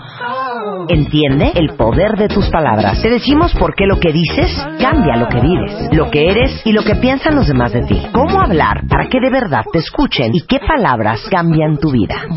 Además, aprende qué comer para huirle al cáncer, cómo no enamorarte después de un one night stand y cómo engañar a tu cuerpo para quitarte ese dolorcito. MOA Mayo, 112 páginas de poder, salud y relaciones sanas. Una revista de Marta de Baile. Bebemundo presenta. ¿Por qué será que nos da tanta risa lo del final? Lo- la, la, la La T felicidad, final. Verde, la Vilma. D, la D, la D. La T nos da una risa. Una felicidad. Me voy a tomar una cuenta, eh, que la foto con mi cuentaviente Vilma, para que se vaya. No se vaya con esa tranquilidad, obviamente. Exacto, vente. Y con mucha felicidad. ¿Cómo no? Qué bonito. Súbenla ahorita a Twitter. Muy bien, Gracias, Vilma. Tú muy bien hecho. Te vemos en tres meses, menos 10, menos 10. Son 11.46 de la mañana en W Radio. Carla Puga es in the house, es fundadora del grupo Kitma, es creadora de Mi Club de Cuentos, que es una app de la cual les vamos a hablar ahorita. Pero antes quiero que nos des una foto, Carla, de cómo estamos en lectura aquí en México. Hola Marta, hola Rebe. La neta, la neta. La neta Pues de la mira, neta. la verdad estamos muy mal. México, desafortunadamente, de acuerdo a una encuesta de la UNESCO, ocupamos un cero honroso lugar 107 de 108 países encuestados en consumo de lectura. O sea, somos el penúltimo país. Somos ¿Saben el qué? penúltimo país. ¡Qué calamidad! Qué ¡Qué calamidad! es Es broma. cosa- no, Penúltimo país. penúltimo país. ¿Quién es el país que más lee? Pues mira, dentro de los que más leen encontramos Finlandia. Para darles aquí, pues, un estimado, en México leemos 3.8 libros al año. O sea, quiere decir que cada tres meses leemos un libro y ahí por diciembre nos quebramos y ya no me terminamos parece, el y me último parece libro. mucho, ¿eh? Y Puede me parece ser mucho. mucho. Y, por ejemplo, en Finlandia leen 47 libros al año. Ahí está. Es broma. No. 47 Finlandia, Finlandia. 40 Islandia, Canadá y Suiza, 20 libros. En Estados Unidos, 12. En España y Corea del Sur, 10. Ujú. Y nosotros no llegamos ni a 13. Ni a- Exactamente. Entonces, Marta, realmente es muy preocupante ver estas cifras, porque además no es solo lo que leemos, sino lo que comprendemos. O sea, realmente estos países, Finlandia uno puede decir, bueno, leen 47 libros y a lo mejor no entiende nada. Sí. Pero realmente no es así. El nivel de entendimiento que tienen es muy alto y, por ejemplo, países de Asia como India han estado haciendo esfuerzos muy enfocados en la educación precisamente para incrementar esa parte de la lectura. porque A final de cuentas, la lectura nos ayuda a convertir lo que se lee en conocimiento y eso nos ayuda con el desarrollo del país. Entonces es por esto que este esfuerzo de la lectura, pues no es nada más leer por leer, leer por pasar el tiempo, sino porque realmente nos puede ayudar a desarrollarnos. Oye, otra cosa que es impresionante, les vamos a dar un comparativo. Échate la cifra, Carla, de la cantidad de librerías en la Ciudad de México versus, ¿qué te gusta? ¿Japón? Japón, por ejemplo, en Tokio tenemos 1.675 librerías. Esto quiere decir que hay, perdón, hay 1.675 librerías por cada 100.000 habitantes. Ajá. Y en México tenemos la nada honrosa cifra de cuatro librerías por cada 100.000 habitantes. Es broma. Cuatro por cada No. cien mil. Bueno, el otro día que cada vino una 100,000. chava que tiene un negocio de que te llevan libros a tu casa, nos decía que el concepto de ir a rentar tu libro, por ejemplo, a la librería de la esquina, en México eso no existe. Claro, y no existe no tanto porque la gente no lo quiera, sino porque no tenemos esa infraestructura de librerías y de bibliotecas a donde poder acudir. Yo puedo decir, quiero ir a una biblioteca, quiero ir a sacar 10 libros para que mis críos puedan leer durante la semana. Y yo, sorpresa, no tengo a dónde acudir porque la más cercana me queda a lo mejor a kilómetros de distancia. No tenemos esa infraestructura cultural que nos pueda ayudar a hacer realmente Claro. de una forma más sencilla el poder acercar a los niños a la lectura. A ver, ahorita vamos a hablar de la app de Carla. Vengan, Ana y Luz. Me, me da mucha pena usarlas como conejillos de India, pero ni modo, lo tengo que hacer. Vengan, quiero comprobar otra cosa que tiene que ver con el tema de lectura, Carla. Y esto es un examen sorpresa, ¿eh? ¿Sabes qué? Suéltalo, Chapo. Examen sorpresa para Ana, Lili, Rebeca y Luz. Venga de ahí. Examen. Sorpresa. Examen. Sorpresa. Examen. Sorpresa. Examen. Sorpresa. Examen sorpresa con Marta de Baile. Que hay que leer. Pásate, Luz, tú eres la primera. Agarras ¿Yo el micrófono. Tienes que leer, Agarras tienes el que leer. micrófono Ok, agarra. y me vas a leer todo este pedazo. Y Carla va a ser la maestra y les va a dar una calificación. Todo ese pedazo. ¿Ok? Imaginemos que le estás leyendo a un niño de siete años. Ay, es no, qué el principito. Cállate. Es el principito. Venga, Light. Grosera. Tú puedes. Ay, no, a mí me da mucha flojera. Cuando yo tenía seis años, vi en un libro sobre la selva virgen que se titulaba Historias vividas, una magnífica lámina. Representaba una serpiente boa que se tragaba a una fiera. En el libro se afirmaba, la serpiente boa se traga su presa entera sin masticarla. Luego ya no puede moverse y duerme durante los seis meses que dura su digestión. Reflexioné mucho en ese momento sobre las aventuras de la jungla y a mi vez logré trazar con un lápiz de colores mi primer dibujo. Mi dibujo número uno era de esta manera. Y hay un dibujo. Ok. A ver, ¿de qué se trató la, la, la lectura, Marta? el chiste también es a comprender. No, espérate, al final vamos a hacer eso. Ana, vas. Vas, Ana. Ve apuntando tus calificaciones, Vamos. Carla. Sí. No, el El mismo. el mismo, el mismo. el Venga. mismo. El mismo. No, no te hagas la que no ves si No, traes sí. lentes. Si fuera así de es que no veo si traes lentes. Cuando yo tenía seis años, vi en un libro sobre la selva virgen que se titulaba Historias vividas. Era una magnífica lámina. Representaba una serpiente boa que se tragaba a una fiera. Sí, una fiera. En el libro se afirmaba, la serpiente boa se traga su presa entera sin masticarla. Luego ya no puede moverse y duerme durante los seis meses que dura su digestión. Reflexioné mucho en ese momento sobre las aventuras de la jungla y a mi vez logré trazar con un lápiz de colores mi primer dibujo. Mi dibujo número uno era de esta manera. ¡Ay, ay, nos sorprendió! Ahora vas, puerca. Órale, vas. Está apuntando Carla sus calificaciones, ¿eh? También a- Ok. Tercera lectura del ¿La subes, Principito. por favor? No, no te hagas la que no ves si traes lentes de Sí, contacto. ya, Marta. Cuando yo tenía seis años, vi en un libro sobre la selva virgen que se titulaba Historias vividas, una magnífica lámina. Representaba una serpiente boa que se tragaba a una fiera. En el libro se afirmaba, la serpiente boa se traga su presa entera, sin masticarla. Luego, ya no puede moverse y duerme durante los seis meses que dura su digestión. Reflexioné mucho en ese momento sobre las aventuras de la jungla y a mi vez logré trazar con un lápiz de colores mi primer dibujo. Mi dibujo número uno era de esta manera. ¿Cuál es Muy el bien. problema? ¿Cuál es, cuál es la bronca? ¿Sabes por qué hice este ejercicio? Porque es impresionante que hay mucha gente que no sabe leer en voz alta. Claro. Que A se ver, espérate, confunden espérate, las porque estas palabras. hacen comunicación. Sí, estas hacen comunicación. espérame, ven, Chapo. A ver, ven, Sí, Chapo. ven, vente a leer, vente a leer. No, no, ni te hagas. Ni te hagas. No lo dejan, no Chapo. lo dejan hablar. Ay, si no lo dejan hablar. Sí, tú tampoco, porque tú, tú, tú eres... tú- sí, tú tienes Sí, sobrina, tú tú experiencia. todo. Tráeme Claro. a alguien, Pero ¿estás de Luis, acuerdo? tráeme a Luis. A ver, trae a Luis. Sí.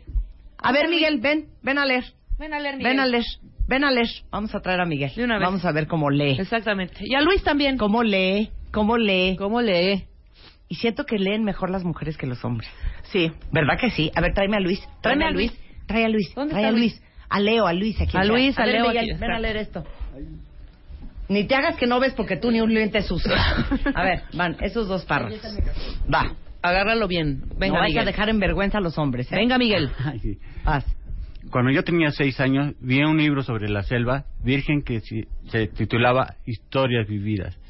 Una magnífica lámina representaba una serpiente boa que tragaba en una feria. Mal. ¿A quién?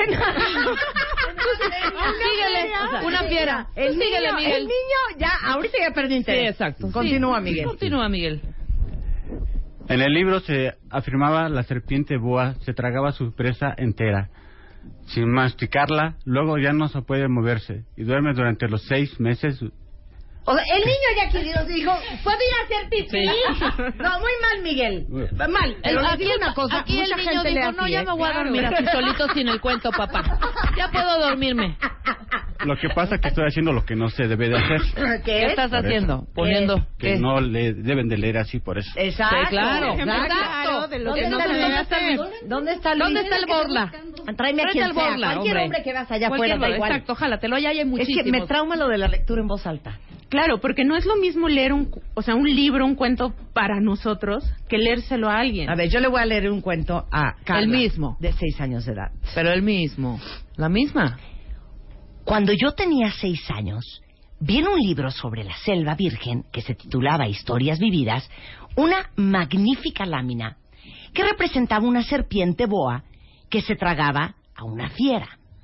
En el libro se afirmaba, la serpiente boa se traga su presa entera sin masticarla. Luego ya no puede moverse y duerme durante los seis meses que dura su digestión. Reflexioné mucho en ese momento sobre las aventuras de la jungla y a mi vez logré trazar con un lápiz de colores mi primer dibujo. Y mi dibujo número uno era de esta manera. Siento que gané. No, siento que Marta. se te metió tu abuelita Jenny. No. Siento que gané. ¿Por qué la voz? La verdad, la entonación. No, así, no sé qué, no sé qué. Cuando yo era niña, Dice, pues también Pues, yo. estoy Pero no, niño, no, sin payasear, normal así. Va, a Cuando- ver, es una lectura ven, Alfredo, normal. Ven, Alfredo. A ver, A ver, vengan los hombres. ven, Borla. Léeme esto. Le, le esto, yo le Léeme Alfredo, esto. ¿cómo no? Le estás leyendo a un niño de seis años. Es un cuento para dormir. ¿Y y por qué ya estás jadeando? Si no se trata de asustar al niño. ¿Cómo que no? ¿Qué tiene? A ver. Y Borla Vas, tiene críos. Borla. Cuando yo tenía seis años, vi en, vi en un libro sobre la selva virgen que se... Voy, voy, voy, otra vez. O sea, neta. Va de nuevo, va de nuevo. El niño ya está nervioso. No, no, el ¿eh? niño ya está- Ok. Con seguridad, Borla, con seguridad. Tú puedes, Borla, tú puedes. Cuando yo tenía seis años, vi en un libro sobre la selva virgen que se titulaba Historias vividas una magnífica lámina. Representaba una serpiente boa que se tragaba a una fiera. En el libro se afirmaba... la Güey, parece que estás leyendo Corazón de Piedra Verde, güey. O sea, Es para un niño. Es para un niño, Les estoy explicando, estoy desmenuzando el libro. En el libro se afirmaba, la serpiente boa se tragaba su presa entera sin masticarla. Luego, ya no puede moverse y duerme durante los seis meses que dura su digestión. Reflexioné mucho en ese momento sobre la aventura de la jungla y reflexioné mucho en ese momento sobre la aventura de la jungla y a mi vez logré Pero sí reflexionaste, sí. poquito nomás tantito Ok. Eh, y a mi vez logré trazar con un lápiz de colores mi primer dibujo. Mi dibujo número uno era de esta manera. Ya, papá, sí me voy a dormir yo solito. Te lo prometo. Y es la última vez que agarras mi cartera, Pero ya niño. no me cuentes cuentos. Te pasaste, Borla. A ver, ven, A ver, Alfredo. Alfredo. No puedo creer la lectura en voz alta, ¿eh? A ver. Ya los veo en la noche leyendo cuentas antes que te cuenta que tengan un micrófono enfrente. Vas, Alfredo. Esta y esta. Ok. Cuando yo tenía seis años, vi un libro madre, sobre la. Virgen. ¿Cuál virgen? ¿Cuál virgen? Aquí dice la selva Ah, virgen. Entonces, ¿por qué dices virgen? No, selva dije virgen. selva virgen. Selva, virgen. Siento que dijo sobre la virgen. Pero bueno, a ver. Ok. Continúa. Continúa. Cuando yo tenía seis años, vi un libro sobre la selva virgen que se titulaba Historias vividas, una magnífica lámina. Representaba una serpiente boa que se trataba a una que se tragaba a una fiera. En el libro se afirmaba, la serpiente boa se traga a su presa entera sin masticarla. Luego ya no pudo moverse y duerme durante los seis meses que dura su digestión. Ahí le cambiaste el postpretérito. Sí. Es puede moverse, no pudo moverse. O sea, Pudo, ya el niño puede, ya está papá. confundido. ¿Qué? Ajá. Reflexioné mucho en ese momento sobre la aventura de la jungla y a mi vez logré trazar con un lápiz colores, con un lápiz de colores mi primer dibujo. mi dibujo número uno era de esta manera. No le entendí, papá. ¿Me lo puedes volver a leer? O sea, Alfredo. Alfredo, dame Muy razón. frágil. ¿Qué edad Está tienen muy- tus hijos? Este, 12 y 9. ¿Les leíste cuentos? Este, su mamá. Ese no. bueno, bueno, pues esa es la primera razón por la cual los niños no les encanta la lectura, Exactamente. porque no hay quien les lea bien. Regresando del corte, ¿cómo se hace? Eh, regresando en W Radio, no se vaya. Estamos hablando de lo importante, cuentavientes, que es que todos sepamos leer, que todos leamos más y sobre todo estas nuevas generaciones, porque sin duda el amor por la lectura es algo que es mucho más fácil inculcar a un niño que a la Santa la Vergona de Rebeca Mandas en 51. Entonces está con nosotros Carla Puga, que es fundadora de Grupo Kitma, creadora de una aplicación que se llama Mi Club de Cuentos. Si entran ahorita al App Store y ponen Mi Club de Cuentos, ahí van a poder bajar esa app. Y les vamos a explicar cómo funciona. Arráncate, Carla. Bueno, pues mi club de cuentos, Marta, como lo mencionas, es una aplicación. Ahorita la tenemos desarrollada para iOS, la Ajá. encuentran en el App Store a nivel internacional y es una biblioteca digital de cuentos. Aquí eh, tenemos acceso a diferentes cuentos. El material que ahorita estamos trabajando son cuentos inéditos. Estamos trabajando con ilustradores y autores latinoamericanos porque queremos, aparte de ofrecer a los papás una alternativa para ofrecer a, lo- a acercar a los niños a la lectura, también queremos ser una ventana para nuevos autores e ilustradores que puedan dar a conocer su trabajo. La descarga es gratuita para todos los cuentavientes. Eh, tenemos algunos contenidos gratuitos y si se suscriben tienen acceso a toda la biblioteca de cuentos. El primer mes es gratis, completamente gratis para que puedan conocer el tipo de contenidos que tenemos y posteriormente tiene un costo de 79 pesos al mes. Y bueno, aquí no hay letras chiquitas que queramos forzarlos a que estén en el modelo y de repente tienen que estar seis meses o luego un año. Si ustedes ya no quieren tener el producto, lo pueden cancelar en cualquier momento y no pasa nada. Eh, adicionalmente, tenemos los cuentos están divididos en 12 etapas lectoras, que es para niños hasta 5 años y de 6 años en adelante. Pero bueno, al suscribirse tienen acceso a toda la biblioteca. Esto porque, dependiendo, pues a como bien sabemos, los niños pasan por diferentes etapas y bueno, les tenemos que ofrecer contenidos que sean atractivos para ellos. Sí. Nuestros cuentos que son para niños de hasta 5 años son cuentos más cortos. La ilustración es como de un carácter más central que para los niños que son de, eh, de más edad. También tenemos dos personajes principales. Eh, Osito Tomás es para los niños de hasta 5 años Sí. y Elisa, que es para los niños de 6 años en adelante. Y bueno, ellos tienen una serie de cuentos que van creando una saga. Eh, asimismo, eh, los cuentos tienen material adicional que la gente se puede mandar directamente desde la aplicación a su correo y los pueden imprimir. Aquí lo que queremos lograr con esto es poder llevar la experiencia lectora más allá de la parte digital, que también puedan imprimir y puedan disfrutar con estos materiales los niños. Aquí tenemos algunas escenas para colorear, tenemos laberintos, juegos de memoria y que todos van relacionados con el cuento con el que están eh, bueno, con el que van ligados. Mira, me acabo de registrar. En lo que Perfecto. hablabas ya me registré. Vienen hasta cinco años, eh, Los dulces del abuelo, Vampi el pequeño vampiro, de seis años en adelante, El fantástico viaje de Sam al planeta rojo. Entonces voy a, por ejemplo, voy a descargar el de Vampy the Little Vampire. Entonces pongo ver y yo puedo ir swiping, o sea, le doy, ¿cómo se dice? Cambiando. cambiando, Cambiando. las páginas en línea, vienen todas las ilustraciones y dice así, ponme voz de, de cuento. Rever. Once upon a time, Vampy, a baby vampire, was born to a family in a unique town in northern Alaska called Magicia. Magicia was unique because only good vampires, witches, and ghosts used to live there, and it was very beautiful. In Magicia, everyone used to work at night and stay indoors during the day, as the vampires could get burnt in sunlight. Siguiente página. Y así va. Y así va. Qué bonito. Sí, Entonces la tu hijo, en vez de es- estar jugando en el iPhone, puede estar leyendo, leyendo. un cuento. Claro, y bueno, tenemos algunos contenidos en inglés. El objetivo que tenemos este año es poder tener toda la biblioteca, tanto en español como en inglés, precisamente para poder acercar otro idioma a los niños y que puedan empezar también a tener el contacto co- de esta forma con el inglés.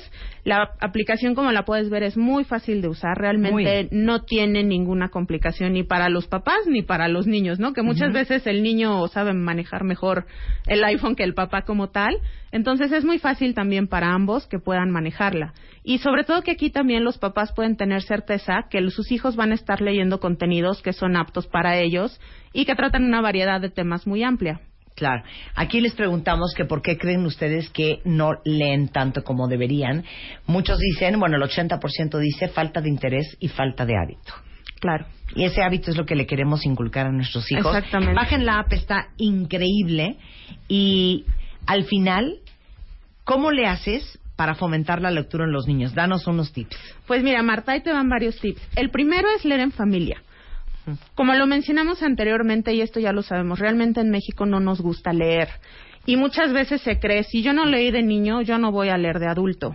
Afortunadamente, cuando tenemos niños, tenemos una gran oportunidad para poder acercarnos nosotros también a la lectura. Leer cuentos con ellos puede ser una muy buena forma para que nosotros como papás, si no estamos acostumbrados a leer, nos vayamos adentrando en el mundo de la literatura a la par Claro. que los llevamos a ellos. Y sobre todo, cuando hacemos esta actividad en familia, les estamos dando el ejemplo y les hacemos saber a los niños que vale la pena pasar tiempo leyendo.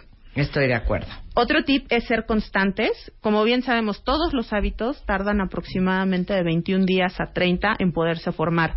Si nosotros leemos hoy y después ya no leemos tres semanas y luego dos días y así, pues realmente va a ser difícil que podamos hacer el hábito. Aquí debemos de hacer un esfuerzo para ser constantes y todos los días podemos dedicar un espacio a la lectura. Y no necesariamente debe de ser pasar una hora leyendo. Dependiendo de la edad del niño, también podemos ir ajustando ese tiempo. Cuando son muy chiquitos, a veces su atención no es tan grande. Entonces, así pasemos un minuto leyendo con ellos, a ellos les va a servir. Eh, y, y también debemos de crear un ambiente que sea relajado y agradable para que a ellos se les sea de una forma atractiva la parte de la lectura.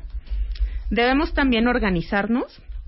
Esto porque si tenemos el tiempo medido o de repente el niño ya se tiene que ir a la clase de natación, ya se tiene que ir al karate, tiene que hacer las tareas de la escuela, pues realmente no vamos a poder hacer el tiempo suficiente para que podamos dedicar a la lectura.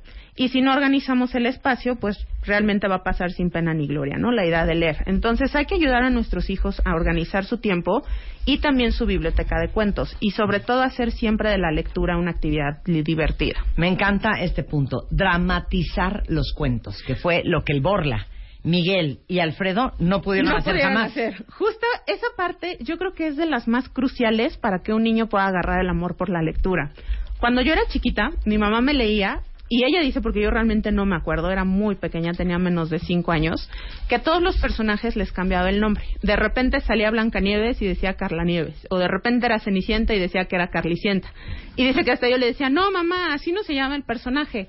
Pero esa parte hace que realmente las historias se vuelvan muy atractivas, metes al niño dentro de la historia, lo vuelves un personaje y ahí es cuando empiezan a vivir la magia de la lectura.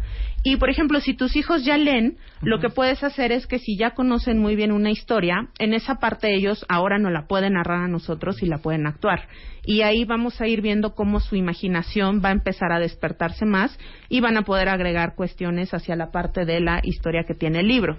Ok, sensacional. El app se llama Mi Club de Cuentos. Está ya en el App Store a nivel internacional para iOS para que la descarguen.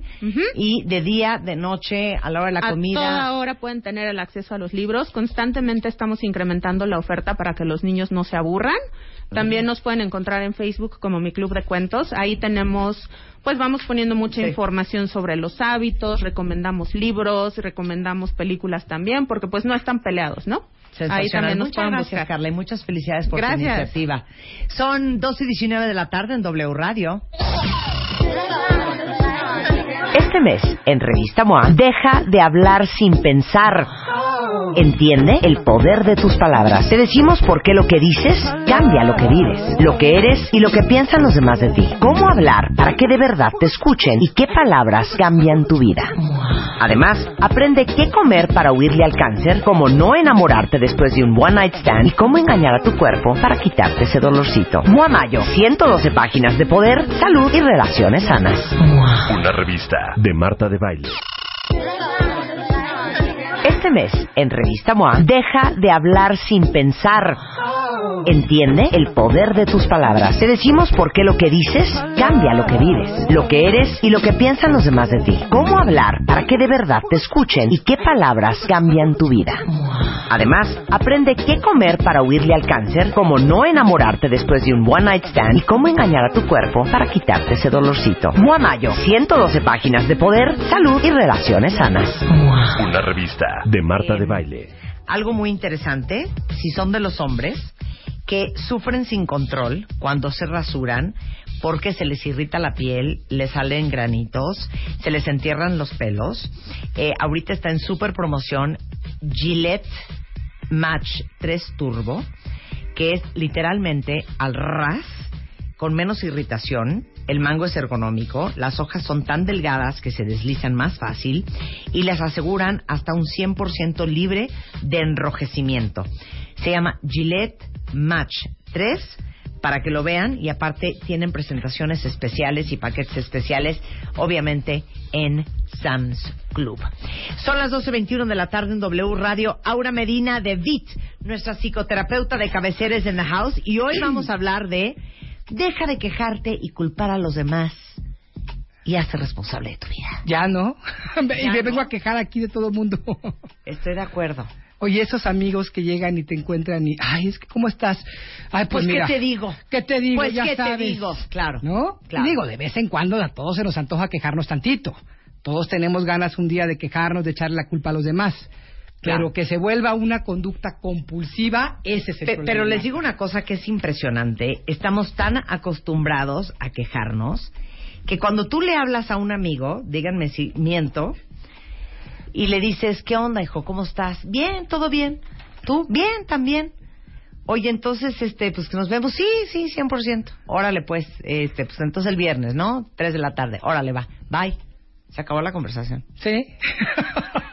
misma, misma llamada.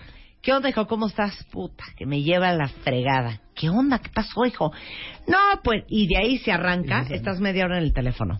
O sea, es mucho más popular el negativismo que el positivismo. Negatividad atrae negatividad. Ese es uno de los puntos de este, de este artículo. O no nos vayamos lejos. ¿Cuántos de ustedes no tienen amistades que en cuanto hablas por teléfono con ellos, se te descompone el día? Y toda tu buena actitud y tu buena energía Claro. se acabó. Oye, es que esa Y energía te se acabas pega. enrolando en esa Sí. energía negativa. Sí, sí, claro. sí. Entonces, bueno, de- definitivamente lo que tú estás diciendo a todos nos pasa, lo que decíamos hace ratito. El problema es cuando esta forma de ver la vida, de comportarnos y de hablar se vuelve ya un patrón de vida y siempre es, como tú decías ahorita, incluso una forma de llevar una conversación con alguien más. Y en este, el problema con este hábito es que no solamente seremos vistos por los otros como personas sumamente negativas, a quienes hay que evitar porque da terror una persona así, además el quejarnos constantemente afecta nuestra vida y afecta la forma en que vemos a los demás y que nos vemos a nosotros, afecta nuestra autoestima. Ahora, hija, es delicioso quejarse, hija. Ah, no, está bien quejarse de repente, todos nos gusta, ay, es que y echarle la culpa al otro. No hay como no, eso, pero, pero, hay ya gente realmente. que no se queja. Yo creo que no. A ver, No, yo creo que sí hay gente que no se queja. que no se queja y que no le echa la culpa a los otros. Ajá, que Yo no creo se queja. que no hay nadie que no pase eso. No, que nunca... Que nunca no. lo haga. Que nunca no se queje, no. Ok. Pero hay gente que de veras no se queja. Oye, sí, sí la hay. es conozco que sí la hay. pocos, Mi esposo pocos. no se queja. Hay gente increíble en ¿De ese nada? sentido. A ver, de nada. Sí te creo. O sea, Yo yo sí estoy afuera esperando el coche. No han pasado dos minutos cuando empiezo. Qué calor hace, ¿eh? Qué barro. y aparte, ¿ya viste el cielo? No puedo creer la contaminación. O sea, nos vamos a morir en esta ciudad. Y este cuate no va a venir nunca. O sea, ¿hace cuánto le diste el papelito? O sea, llevamos diez minutos aquí, no traen el coche. ¿Qué dices? Qué barbaridad. Es que te digo una cosa. Por eso estamos como estamos. Y él está Impávido. callado. Bueno, mi amor, tranquila, ahorita lo traen. Mr. Cool, ¿no? No, ya sé que lo van a traer, pero se me hace cañón que se tarden tanto. O sea, neta, te digo algo, la próxima vez no hay que dejar el coche en el ballet, hay que estacionarlo uno. Aunque luego es un desmadre, ¿eh? Porque salir del estación... ¡Así estoy! ¡Diez minutos! Oye, claro que hay gente que Sí. no se queja. Y creo que tiene más que ver con hombres. No sé, ahorita que lo dijiste A ver, me- ¿quién me se llegó. queja más, los hombres o las mujeres, cuentavientes? Yo tengo un ex, mi ex queridísimo que amo, de Oscar de 18 Ay, a años. mí me jamás, mal la gente que no se queja. o sea, jamás se queja y no le echa la culpa a nadie. Siempre toma responsabilidad. No sabes qué, si hay gente que tiene esa, esa, esa, digamos, esa visión de que quejarse, mi abuelo así era, mi abuelo paterno así era, nunca se quejaba. No que no se enojara, no que no le mol- le molestaran cosas, pero siempre decía que era mejor buscar una solución a estarse quejando todo el tiempo. Porque te puedes quejar una vez, Marta, ok, una vez te quejas O sea, pero del ¿cómo estacionamiento. quejarse? A ver, estoy pensando, llegas a un restaurante y la mesa no está bien puesta. Mm. Falta un tenedor, no hay sal, trajeron mal el agua. Una persona que no Excelente se ejemplo, queja, te ¿qué a hace? decir. ¿Cómo le hace? Una persona que se queja, desde que se sienta, va a empezar a decirte a ti que eres su compañera lo mal que está el servicio, lo pésimo que está todo, va a regañar al mesero, pero no va a tomar acciones concretas. O ¿Sí? sea, el que no se queja se voltea y dice, señorita, nos falta un vaso de agua, tenedor y la sal". Exactamente, y ya no tiene más que decir al respecto. ¿Sí? No, me gusta el estacionamiento, no O sea, regreso. Yo diría, yo, diría, yo llego, póngame música de restaurante de fondo, un audio, una, una, un audio ambiente. Yo llego. Hija, es broma. Le pedí dos veces agua y nada más te la trajo a ti. Sí, pero ahorita viene y está ocupado, obviamente. Exacto. Y ve, no trajo la sal tampoco. Entonces, que Esa es la que por regla que ¿Le no pedí limones o no le pedí limones? Es que una cosa que me enchile más que me traigan los tacos, está la sal pero no está el limón. Entonces va a traer el limón cuando esté eh, eh, enfriado el taco. Claro. Te digo una cosa, no hay que regresar. Ok, esa es la quejumbrosa. No me gusta que me sirvan mal. ¿Qué hizo la no. ¿Qué hizo la no quejumbrosa? Sí, pues ahorita viene, ahorita lo Sí. traen. El que no me queje no quiere decir que no pida lo que necesite. Sí. ¿Sí? O que no me esté molestando. o que no me moleste. Es que no entiendo. Quejarse es No entiendo. esas personas que todo el tiempo están hablando mal de todo. No entiendo. La semana pasada estuve con una amiga, dos horas. Marta, tema que tocamos, tema que hizo pedazos. Persona de, que mencioné, persona que hizo pedazos. Yo te juro que estaba, por eso fue que surgió este tema. Estaba impresionada de escucharle, espero que no sepa quién es, porque de verdad me traumó. Todo el tiempo. Ay, sí, es que, ah, no, esa es una estúpida, de veras. Aunque le caigan bien, tiene que decir algo negativo de la persona y de la situación. Y echarle la culpa que por qué no está, no sé, que si no tiene gas en su casa, porque el gobierno es un estúpido y entonces. O sea, es una, una cuestión tan negativa que cansa, agota, Bueno, abruma. Ok, no le iba a decir, pero ya lo voy a decir. Ayer regresé de viaje. Dígalo, dígalo. Ya lo voy a decir. Me- ahorita estoy pensando qué vergüenza, ¿eh? Resulta ser que eh, Aeroméxico estaba en la Terminal 1 en el aeropuerto sí. de Nueva York. Ok. Desde el primero de mayo la- lo cambiaron a la Terminal 4. La Terminal 4 es una terminal mucho más grande, con muchas más tiendas, mucho más nueva, mucho más bonita. ¿Ok? Bueno, no me bajé del taxi cuando ya empecé. Y yo no entiendo por qué cambiaron de terminal, ¿eh? Porque la otra era chiquita. O sea, sí, no había tiendas ni nada, no era cómoda, pero era muy manejable. O sea, ya íbamos a un molote de gente. Llegamos. No, ve la cola, ve la cola, ve la cola para registrar. Yo no sé por qué cambiaron la terminal. Y mi esposo me decía, mi amor, está increíble porque es una terminal mucho más moderna, mucho más grande, mucho más cómoda. Bueno, pasamos seguridad. Y me decía, ¿ves? Hay mucha menos cola en seguridad. Y yo, ajá, pero vas a ver dónde nos va a tocar el pinche gate, la caminadera que vamos a dar. Bajamos las escaleras y yo, ¿cuál es el gate? El B30. ¡Mmm, madre! No, ve, ve hasta dónde está. Estamos en el 12. O sea, vamos a pasar 25 minutos. Yo no veo ningún carrito pasando por aquí que nos vaya a llevar el gate 20 de 30. Bueno, pero ¿sabes qué, mi amor? Hay McDonald's. Ahorita te compro una coca dieta Sí, con mucho sea- hielo. Ajá. Caminar hasta la chingada para ir al McDonald's. al baño. Ajá, para ir al baño. No, ¿sabes qué? Ya vámonos de una vez al gate. Y entonces ahí venía yo caminando. No, ve, apenas vamos en el 22. Esto es increíble. Yo no sé en qué momento nos cambiaron de terminal. Esto ya es una incomodidad.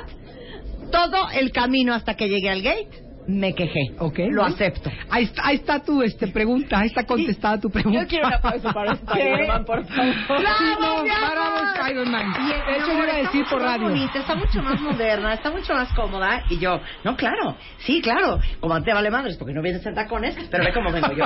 Ya me duele el tobillo, hijo. Y mira, apenas vamos a la 14 y vamos hasta la 30. Yo te cargo, Martita, Todo no el camino, todo el camino. Regresando, híjole, ¿cómo aprender a dejar de quejarse? No entiendo cómo se hace, ¿eh? Bueno. Tú eres quejona, ¿verdad? Sí, todo el Sí, tiempo, hombre. No, también. asquerosa. Asquerosa. Sí. Regresamos después del corte, no se vayan. Lalo lo puso muy claro, Aura. A ver. No consigo a alguien que no se queje. Está bien que te quejes, pero si eres una persona que vive quejándose, es muy diferente que de pronto nos quejemos. Todos necesitamos un poquito de empatía, todos. Sí. Todos queremos que alguien nos escuche. Un momento de... Sí, por favor, dame chance. Pero es muy diferente. Sí, estoy de a acuerdo. todos los días. Pero si las todo que somos de todos los días y todo el tiempo. Mis palabras desde que me levanto son tres, mis frases. Lo voy a decir tal cual. Es neta, no mames, muévanse, muévete o mueve, muévase. Por eso el pasa- muévese, el mueva, el, mu- el mover, el verbo mover está en todas mis en, en En todas todas mis variables. Qué En todas- idiota eres. A ver. Agarro mi coche, calle, es neta este tráfico. No mames, muévanse. Súper, fila. No, es neta esta fila. No mames, muévete. Ahora, el cajero del banco. Claro, pero por supuesto. Es neta, no mames, muévete. En todas, así soy todo el tiempo. Buenísimo, No Rebeca, mames, gracias. Pero hay una cosa también importante. Vivir aquí la en la. Ciudad de México No, esto es a nivel es, mundial. no, yo lo sé, pero aquí a nivel, en esta ciudad, en inglés sería aumenta. Really? Do not talk. no. Really? Fuck. Bullshit. What, what Really? is bullshit? Fuck. Get it on. Move your ass. Sí, claro. ¿No? Ayer en el check-in, hay, aparte hay gente que es como que le gusta, le gusta obedecer. Sí, claro. ¿No? Bueno, seguir las reglas. La persona delante que estaba haciendo check-in ya se fue, ya le hicieron check-in. La señorita está sola disponible. Hay una persona delante de mí. ¿Cuál parte no está viendo que está disponible? Que ya se pase. Ah, no, está esperando Que le él. diga, "Come here". Pase, por favor. Entonces me daban de ganas de decirles, ¡órale, hija! ¡Es para hoy! Te digo una cosa, no No se entiendo puede con este público, ¿eh? No entiendo. Pero te voy a decir claro, una cosa. Déjame nuestras mamás, la de Rebeca, Ah, no. la mía y la de muchos de Al ustedes, triple. al triple. Es que de ahí se hereda. Es que ese es uno de los Claro. puntos. ¿De dónde heredo mi, mi quejumbresidad y el estarme echando culpa a todo el Ah, no, mundo? de ahí. Una de ellas es de alguien de la familia. Siempre aprendemos a manejar las cosas, a lidiar con las cosas a través de la queja y de echarle la culpa al otro. ¿Cuál es el problema? Primero que nada, a lo mejor pareciera como que de veras no hay un problema. Pero ¿cuál problema, Aura? Si a mí me, me gusta quejarme y, como decía alguien por ahí, me siento bien cuando lo hago. Ok. Pero eso no te soluciona la vida y por te eso, está enfermando. Por eso, yo nomás quiero que expliques una cosa porque ¿Cómo no hacerle? entiendo. O sea, es que no lo ven No. O lo ven pero no lo comentan. No, ah, no, es que sí lo ven, pero lo ven con una mirada diferente. O sea, tú puedes ver algo que no te guste y decir, a ver, ¿qué puedo hacer ahorita para arreglar esto? ¿Puedo hacer algo? Lo hago. ¿No puedo hacer algo? Busco algo que sea más... más No, sí este, puedes. sí, pues no. Siempre puedes Por lo menos sacas, sacas esa cosa y, y no te enfermas. ¿sabes? Y no La te da cáncer. Y no sí, te da sí cáncer.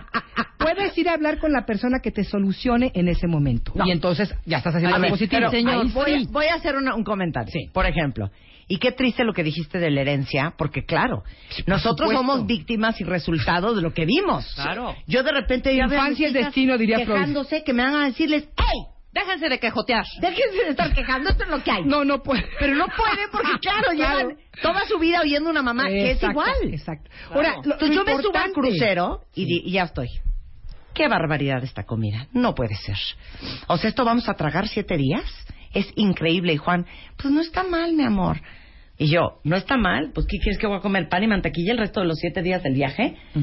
O sea, ven nada más los platos, los vasos de plástico. Es que no lo puedo creer, esto es increíble. Y por esto pagamos un dineral y aquí estoy yo. ¿no? Cinco años después, mi hija, no mamá, o sea, yo no voy a comer. ¿Ya viste la comida? Y yo, ¡Ey! Esto es lo que hay. Ah, ¿verdad? Con qué cara, ¿Verdad? Bueno, todo esto es bien difícil de entender, porque como tú dices, todo el mundo dice, bueno, ¿y por qué no? ¿Cómo? ¿Cómo? A ver, ¿cómo se...?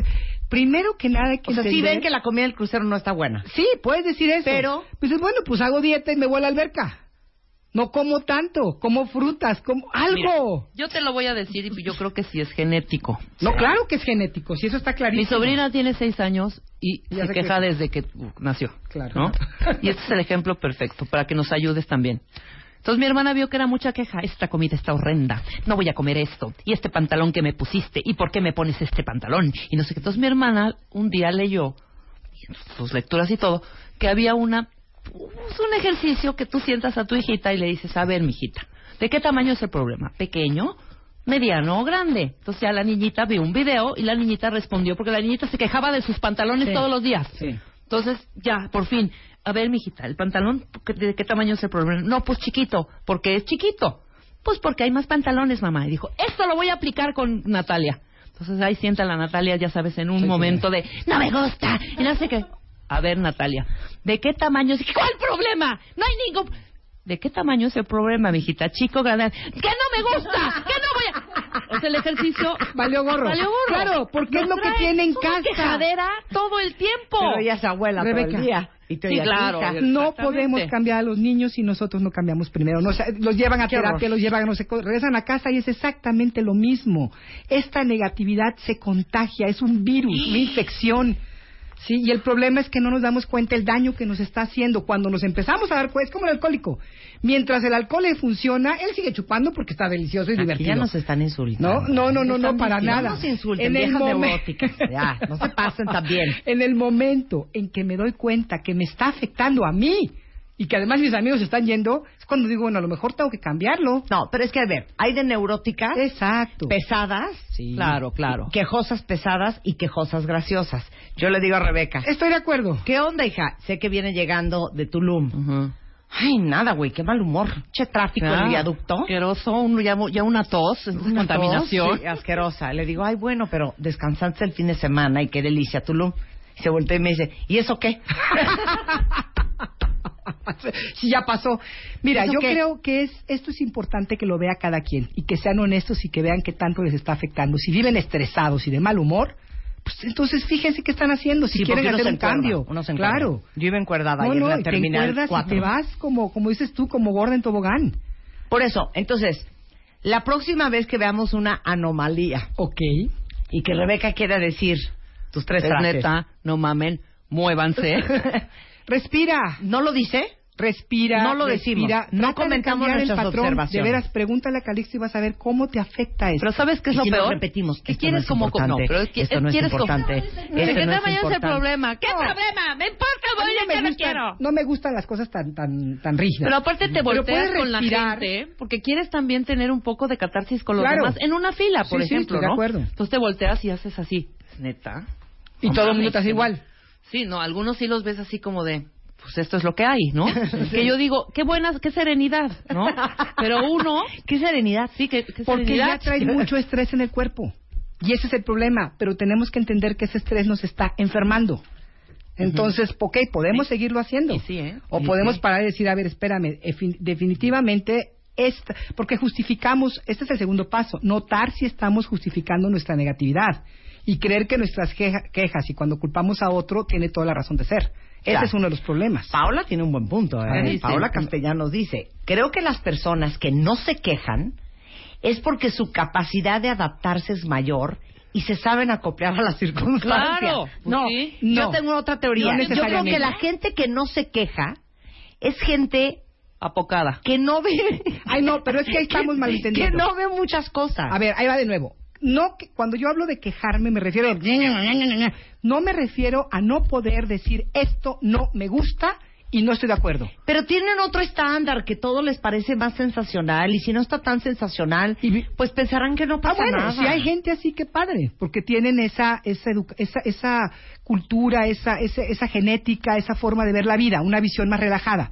Pero la mayoría no somos así. Entonces tenemos que darnos cuenta, primero que nada, que sí lo estamos haciendo y reconocer que estamos saboteando muchas de nuestras... Quizá no, no en una cola del súper, pero en un trabajo. Una persona que todo el tiempo se queja de su jefe y que todo el tiempo se queja que no le... A mí me ha tocado, Bueno, se pero no son capaces de irle a decir al jefe, quiero No, esto. Es que ahorita nos estamos pitorreando de risa, Sí, sí, cuentavientes. El problema es cuando te quejas de todo la- lo que sucede a tu alrededor para usarlo como justificación Exacto. de todo lo que no haces. A eso todo lo que no te pasa. Eso está mal. Claro. Una es el cosa sabotaje. quejarte de que la gente en la cola de Vancomer está muy lenta. Y todo el mundo se va a quejar. pero otra Totalmente. cosa es quejarte que te va mal en la vida. Y Anda, culpar, exactamente, claro. a eso me refiero. A eso Gracias, Marta. claro. Y Sí, sí, culpar sí. a otras A personas eso no. de que mi vida es una Ah, desgracia. Sí, por tu culpa, Que exactamente. por culpa del marido. El otro día estaba sentada Eso sí con es un amigo.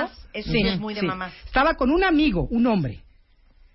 Y se pasó, yo le decía, bueno, ¿y por qué no has encontrado? No, es que fulanita es así, me, o sea, se quejó de todo, de una manera, le culpaba a todas sus exparejas de todos sus fracasos.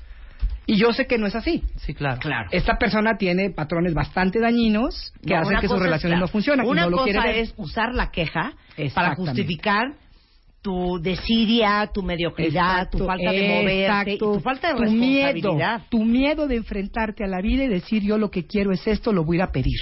Ah, no, prefiero decir que mi jefe es un desgraciado que no me va a hacer caso, que nunca tiene tiempo. Y me la paso quejándome con todo el mundo atrás de él. O Claro, frustración, también él. carga de lo, que, lo que dice un poco Mario.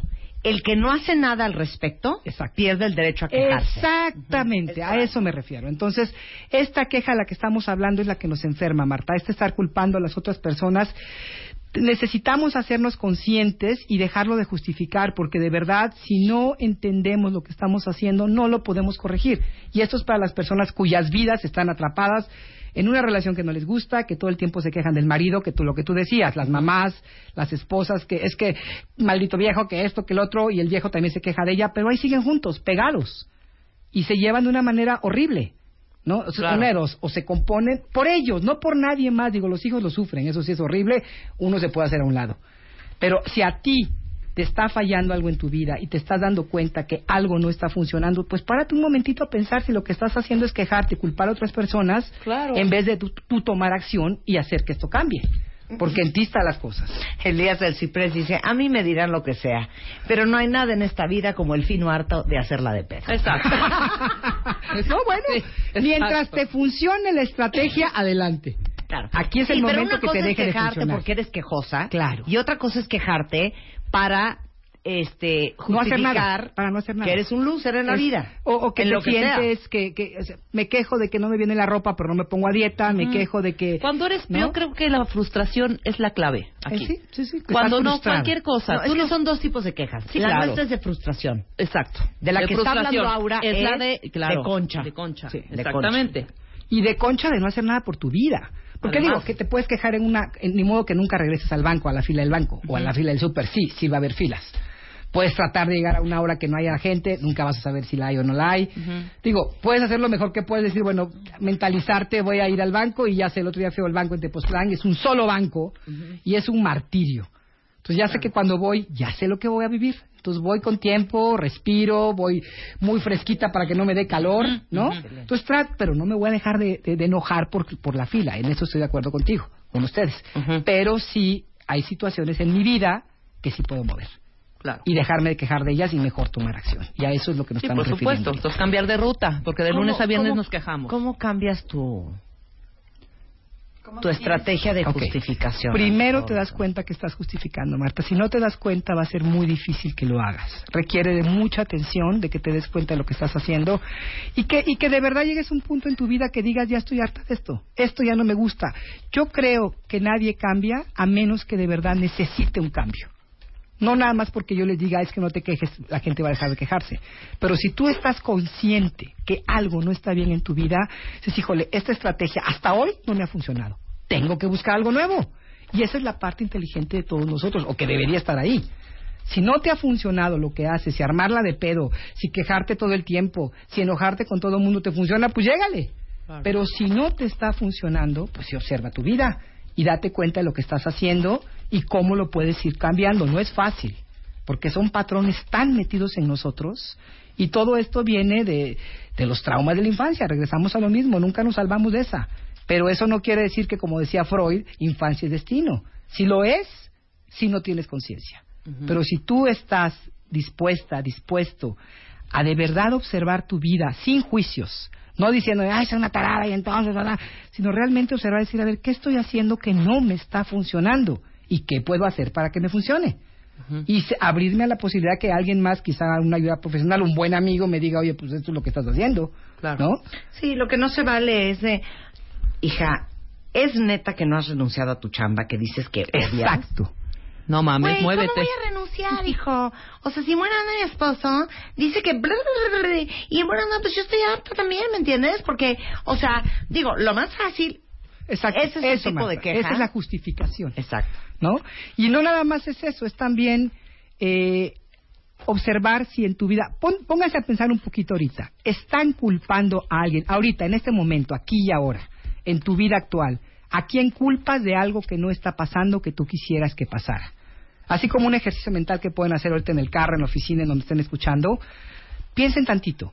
¿A quién están culpando ahorita? ¿A tu suegra, a tu pareja, a tu jefe, a la, a la compañera, a la amiga, a quién a tus hijos?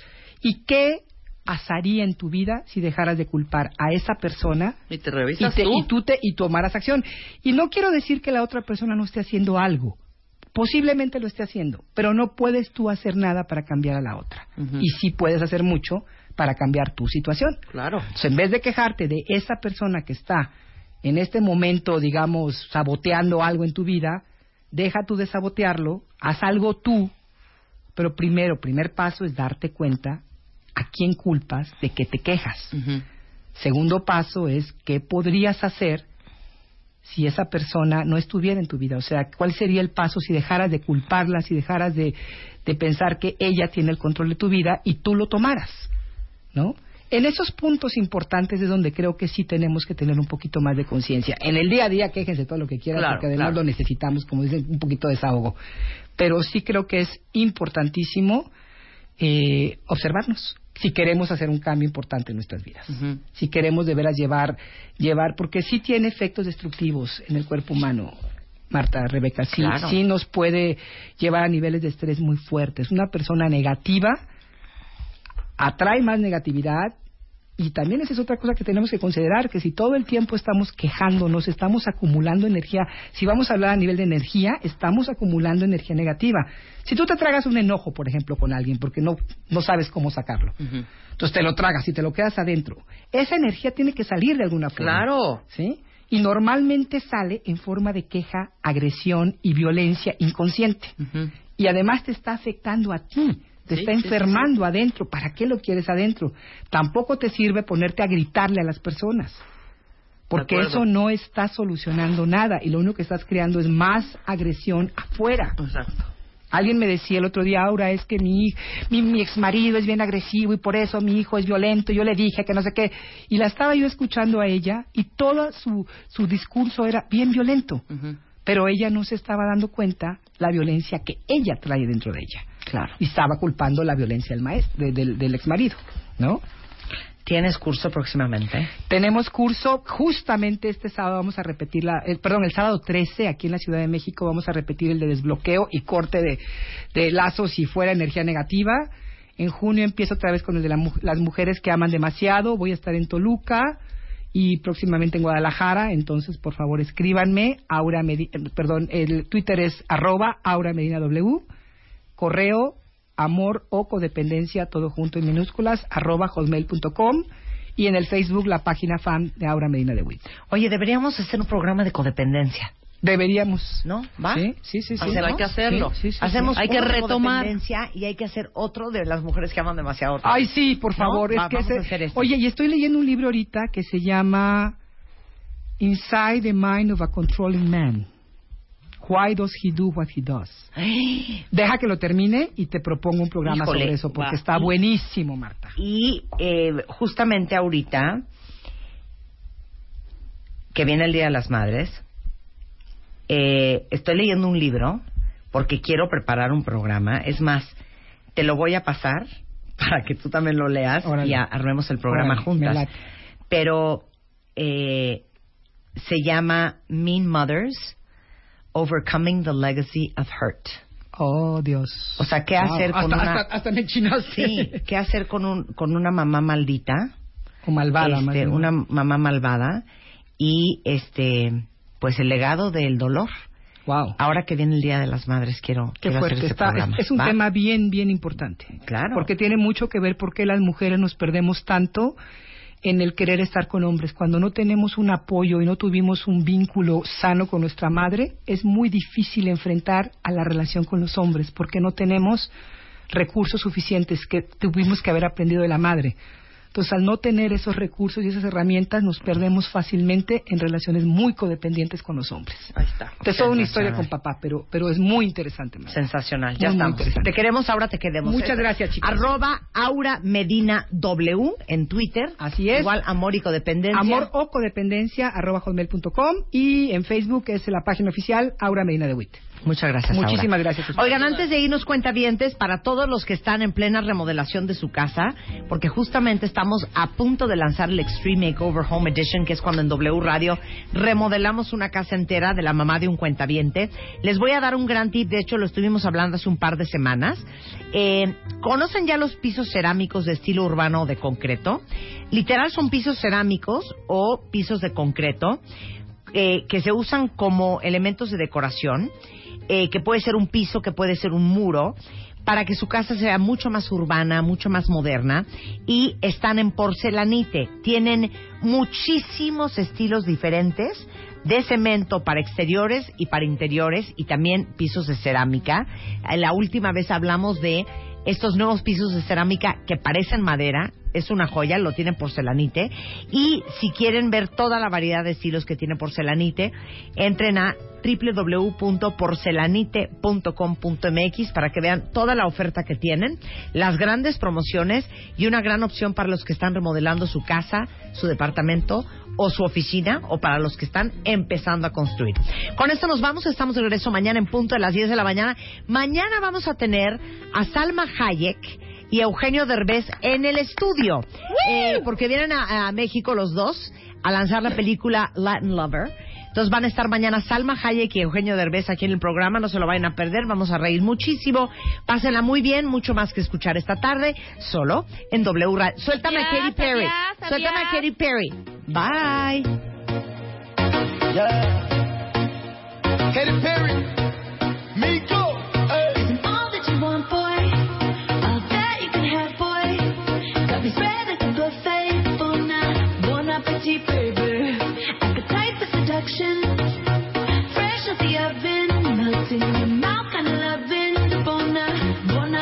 for